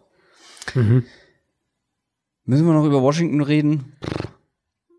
Run Game. Wenn wir über eine Sache reden wollen, dann darüber, dass Washington ja den Ball laufen will und äh, Panthers haben eine der zwei, drei anfälligsten Run-Defenses ja. der Liga. Also ja. vielleicht bieten sie hier ein paar Gelegenheiten. Die Panthers haben jetzt noch Dontari Poe verloren. Der wurde heute auf Injured Reserve gesetzt. Wird jetzt der Run-Defense auch nicht gerade helfen. Das heißt, äh, vielleicht das mal ein Spiel, wo, wo Washington wirklich auch den Ball endlich mal vernünftig auch laufen kann, was sie ja mit wem? Mit wem? Äh, das ist äh, ja mittlerweile wahrscheinlich Darius Geis, ne? Oh my guys. Jawohl. Oh, endlich kommt er. Endlich. Für alle, die äh. uns noch nicht so lange hören, das war einer meiner absoluten Lieblingsspieler im Draft vor einem Jahr. Ähm, ganz toller Running Back. Toll. Ähm, aber lange verletzt gewesen. Bin ich sehr gespannt. Kommen wir zu den Tampa Bay Buccaneers. Die stehen 4 und 7. Das gleiche kann man über die Jacksonville Jaguars sagen. Hier sehen wir mal so absolute Mittelklasse in der NFL. die Bucks haben eine löchrige Defense. Die Bucks haben einen James Winston. Das ist so der High-Risk, High-Reward-Spieler schlechthin in der mhm. NFL. Mhm. Ähm, man kann gegen die Bucks punkten, aber es ist immer die Frage, kann man auch selber genug punkten und können die Jacks mit Nick Foles genug punkten? Das ist, glaube ich, die entscheidende Frage für dieses Matchup. Ja, ich meine, es wäre jetzt natürlich so ein bisschen unfair, irgendwie nach zwei Spielen, wo jetzt nach der Verletzungspause zurück ist, zu sagen, irgendwie Foles ist jetzt schuld dran, dass es nicht läuft. Aber gut spielt Foles jetzt halt auch nicht, finde ich. Diese, diese Big Plays, die ihn ja mit so auszeichnen, die sein Spiel so mit auszeichnen, die fehlen im Moment halt weitestgehend. Und dann ist er, und das ist ja kein Geheimnis, dann ist er eben nicht der konstante Underneath-Passer, äh, sodass die Offense vielleicht irgendwie darauf zurückfallen könnte. Pass-Blocking ist natürlich auch nicht gut. Und jetzt haben sie außer DJ Chark auch keine wirklich gefährliche individuelle Waffe in dieser Passing Offense. Ähm, jetzt geht's gegen eine Bucks Secondary, die gegen Atlanta über weite Strecken überraschend gut war. Und ich bin gespannt, ob sie das jetzt äh, nochmal bestätigen können. Pass Rush war auch sehr, sehr gut gegen die Falcons. Da, äh, wenn wir sagen, Jacks haben, Jaguars haben Probleme im Pass Blocking, sollte Tampa Bay da auch ansetzen können. Und es ist ja eine extrem junge Secondary, die die Buccaneers mittlerweile da auf dem Feld haben. Vielleicht finden die sich auch zusammen, vielleicht entwickeln sich da auch Spieler. Also ich könnte mir vorstellen, dass das das nächste echt unangenehme Spiel für Nick Foles wird, ähm, in dem er zumindest mal viel unter Druck stehen wird und in dem die, die Jaguars den Ball nicht laufen werden. Nicht laufen können werden. werden können. So rum. Oh. Ja, ist, da ist der Kopf schon, da ist der Kopf schon Ja, das haben wir jede Woche nach. Wenn die Zwei-Stunden-Marke geknackt ist, dann ja, wird's matschig im ähm, da, deshalb lass uns schnell weitermachen mit den LA Rams. Mhm. Die spielen nämlich gegen die Cardinals. Ja, auch das ist ein Speedround-Spiel, weil die Rams sind zwar aktuell mit 6 und 5 noch nicht komplett aus der Verlosung, was die Playoffs angeht. Ähm, da muss natürlich aber jetzt auch einiges zusammenlaufen, ähm, damit man die zweite Wildcard in der NFC vielleicht bekommen könnte. Ja, und die Cardinals sind unangenehm. Also die Rams Defense ist ins offene Messer gelaufen. Wir haben zu Genüge drüber gesprochen bei der Ravens Offense. Und jetzt kommt natürlich ein, eine komplett andere Offense, aber ja. trotzdem auch eine ganz besondere Offense. Ähm, also nichts, ich sag mal, Normales. Ähm, können sie damit besser umgehen als gegen diese unnormale Ravens Offense? Ja, das wird extrem spannend. Auch so dieses, dieses äh, Coach-Matchup, Kingsbury gegen Wade Phillips. Ähm, wir haben jetzt von Arizona über, über die zwei Spiele, die sie ja gegen San Francisco schon hatten, gesehen, dass die Offense insgesamt mit so den meisten Erfolg dieses Jahr gegen diese 49ers Defense hatte. Ja. Und jetzt kommen Cardinals eben aus einer Bye, die Rams kommen aus diesem Debakel da gegen die Ravens. Ich glaube, dass, dass Arizona die Rams underneath attackieren wird, um so auch äh, Jalen Ramsey so ein bisschen zum, zum Non-Faktor zu machen. Dann könnte ich mir auch vorstellen, dass wir Kyler Murray noch ein bisschen mehr als, äh, als Runner auch sehen in dem Spiel. Also so für, nicht, nicht natürlich in dem Ausmaß, wie wir es jetzt von einem Lamar Jackson sehen, aber dass das mehr noch ein Faktor wird, da hat Arizona ja auch schon an einigen Schrauben gedreht über die, ähm, über die Saison bisher. Ich bin da extrem gespannt drauf. Ich meine, die Rams sind immer noch der Favorit in dem Spiel, in der Summe, aber Mhm. die, das, Mhm. also wie du gesagt hast, das wird, glaube ich, für LA ein, ein unangenehmes Spiel. Defensiv einmal, weil Arizonas Offense, der halt jetzt, nachdem du dich eine Woche auf diese ungewöhnliche Ravens Offense vorbereiten musstest, du dich jetzt auf eine ungewöhnliche Cardinals Offense vorbereiten musst, die wieder komplett anders ungewöhnlich ist. Aber natürlich auch, äh, weil die Offense der Rams ja im Moment jetzt auch nicht gerade Bäume ausreißt, sagen wir es mal so. Ja, das hast du heute schon das dritte Mal gesagt. Ich glaube, damit steht unser Folgentitel. Ähm, so einfach bin ich. Je häufiger, äh, je häufiger du ein Wort wiederholst und Irgendwann es Redewendung- immer bleibt's hängen. Ja. Ja, irgendwann, irgendwann ist das drin. Ja, die Rams Offense, da muss mehr kommen, gerade in diesem Matchup. Es sollte theoretisch einfacher sein Mhm. als gegen die Ravens, aber es war doch letzte Woche waren doch schon Brandon Cooks und Robert Woods und Cooper Cup alle drei schon wieder mit dabei, oder? Also davon hat man Gegen die nicht viel, Ravens, ja. davon hat man Ja. nicht viel gesehen. Nee, Und äh, nee, davon muss man mehr sehen, weil ja, besser wird's nicht, was das Personal angeht. Vielleicht. Nee, und, und besser wird's auch äh, eigentlich nicht, was das Matchup angeht. Also Arizona hat schon eine der, der zwei, drei schlechtesten Pass-Defenses in der Liga dieses Jahr. Ähm, auf der anderen Seite, die Rams haben Probleme, da müssen wir nicht groß, groß äh, drum rumreden. O-Line ist immer noch ein Thema, auch wenn die sich da ein bisschen stabilisiert haben. Für mich sieht, man sieht halt dieses Jahr extrem, wie abhängig Goff halt von den, von den äußeren Umständen ist. Der Punkt ist so ein bisschen, wenn du gegen Arizona Secondary aktuell, so wie sie aktuell die letzten Wochen gespielt hat oder eigentlich den Großteil der Saison, den Ball nicht werfen kannst, dann hast du wirklich Probleme. Äh, die, die spannendste Frage eigentlich für das Matchup auf der Seite des Balls, glaube ich, ist, ob Arizona Jared Goff unter Druck setzen kann. Mhm. Und das ist ja noch am ehesten, würde ich sagen, die Stärke dieser Cardinals Defense, also Pass Rush. Wenn sie darüber kommen können, dann kannst du halt auch dieser Rams Offense schnell da äh, Sand ins Getriebe kippen und dann, dann, dann kommen eben auch oft diese, diese kurzen Rams Drives zustande. Und damit kommen wir zum letzten Spiel. Die LA Chargers spielen gegen die Denver Broncos. Chargers 4 und 7, Broncos 3 und 8. Das Hinspiel hat Denver sogar gewonnen. Aber das waren noch andere Umstände. Das war noch mit Joe Flacco. Jetzt Brandon Allen, der Ersatz, wurde so ein bisschen geerdet gegen die Bills Defense. Äh, Da hat er Das ist nett gesagt, ja. Ja. Äh, da Hat keine Bäume ausgerissen, wolltest du. Nein, hat er wirklich nicht. nee, hat er wirklich nicht. Ähm, aber auch die Chargers haben so ihre Probleme. Rivers wurde gegen die Chiefs, Ausrufezeichen, fünfmal gesackt. Und das ist jetzt nicht der härteste Pass Rush, auf den du treffen kannst. Ähm, Und mittlerweile muss man sagen, es ist egal, wie gut oder schlecht dein Pass Rush ist, gegen die Chargers kommt er durch. Ja, muss man wirklich sagen. Denver ja auch jetzt gegen Buffalo am, am ehesten noch im Pass Rush was gerissen, gerade mit Derek Wolf und, und Von Miller hatten aber auch mit ein paar Linebacker-Blitzes ähm, Erfolg. Die hatten sehr, ähm, hatten sehr generell im Pass Rush, hatten sie gegen Minnesota die Woche davor noch deutlich mehr Probleme als gedacht. Das heißt, das ist schon natürlich das, wo du auch gegen Denver jetzt, wenn du auf das Matchup schaust, wie blockst du diesen, diesen Broncos Pass Rush? Ich habe übrigens, äh, bevor Ja. wir, das habe ich ganz vergessen, weil ich habe mittendrin eine Push-Nachricht bekommen, die ist für dieses Spiel relevant, weil Brandon Allen können wir, glaube ich, erstmal oder Aha. vielleicht rauslassen, denn es gibt wohl Anzeichen, dass Drew Lock ähm, seinen ersten NFL-Start haben könnte diese Woche. Es ist, glaube ich, noch nicht zu 100% sicher, aber es gibt Anzeichen. Also, okay, dann, dann äh, mache ich ganz kurz die, das Matchup fertig und dann können wir über die, die Broncos Quarterbacks noch kurz sprechen.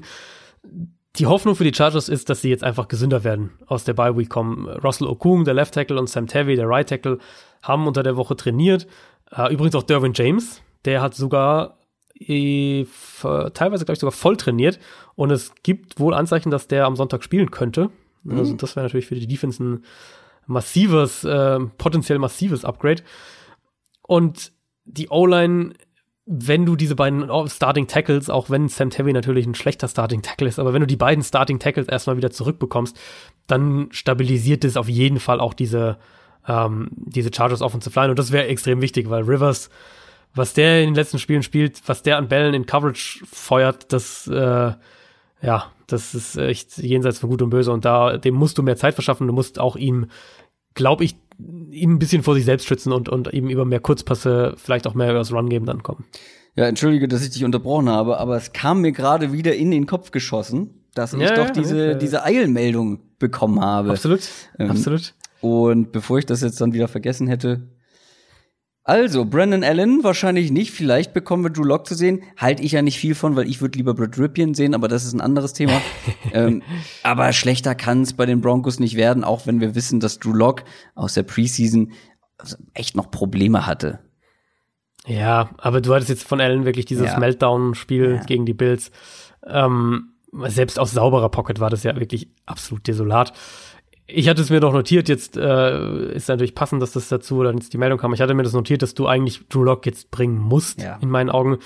Einfach weil du ihn ja ähm, auch nicht nur in einem Spiel sehen willst. Also du willst ja dann nicht, dass er in Woche 16 oder 17 dann irgendwie noch so ein, zwei Spiele macht, sondern du willst ja eigentlich die Entwicklung sehen. Das ist ja wirklich immer so ein bisschen die Gefahr bei Rookie-Quarterbacks oder bei jungen Quarterbacks, dass du ihn dann ein Spiel siehst, wo er vielleicht entweder komplett alle Lichter ausschießt oder aber komplett auf die Nase fällt.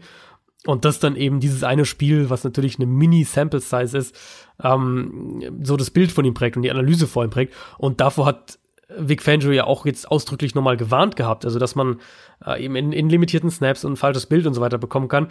Aber dann musst du ihn halt auch spielen lassen, weil das ist ja der einzige Weg, wo du dann, wo du mehr Snaps von ihm bekommst und wo du ihn auch häufiger dann siehst. Äh, also so, wie jetzt die ganze Saison verlaufen ist, fände ich es aus Broncos Sicht extrem suboptimal, wenn die Lok am Ende irgendwie nur ein, zwei Spiele sehen, wo er locker auch vier oder fünf hätte spielen können. Insofern ähm, wäre das ein, ein gutes, glaube ich, ein guter und richtiger Schritt, jetzt auf Drew Lock zu setzen, den, den, den Rest der Saison spielen zu lassen. Die letzten, was sind fünf Spiele dann und äh, dann hast du zumindest mal in einer ansonsten ja relativ verlorenen Saison, zumindest an der Position, ein bisschen mehr Klarheit. Wir haben damit über alle Spiele in Woche Nummer 13 gesprochen und kommen jetzt wie immer am Ende zur Prediction of the Week von Football R. Und ich erinnere mich, dass Dominik vor zwei Wochen richtig lag. Letzte Woche hat er Eagles gegen Seahawks getippt. Da weiß ich aber nicht mehr in welche Richtung. Äh, auf, der hatte auf die Eagles getippt. Also falsch. falsch. Falsch. Äh, Und diese Woche? Diese Woche hat er sich das, ja, das Topspiel Topspiel, ausgesucht. 49ers klar. gegen die Ravens. Oh, da bin ich gespannt. Äh, ja, hat's wie wir beide auch auf die Ravens getippt. Allerdings vom Spielverlauf her ähm, finde ich es interessant, nämlich dass die Niners schnell mit drei Possessions führen und die Ravens Was? über eine Aufholjagd das Spiel gewinnen. Drei Possessions. Ja. Nope. Halte ich gegen. Glaube ich Äh, auch nicht. Maximal. Also Chris gegen die Ravens eine Führung von maximal einem Touchdown hin. Und äh, vielleicht noch ein Field Goal, aber dann musste sie ja schon einmal gestoppt haben, während sie hinten liegen.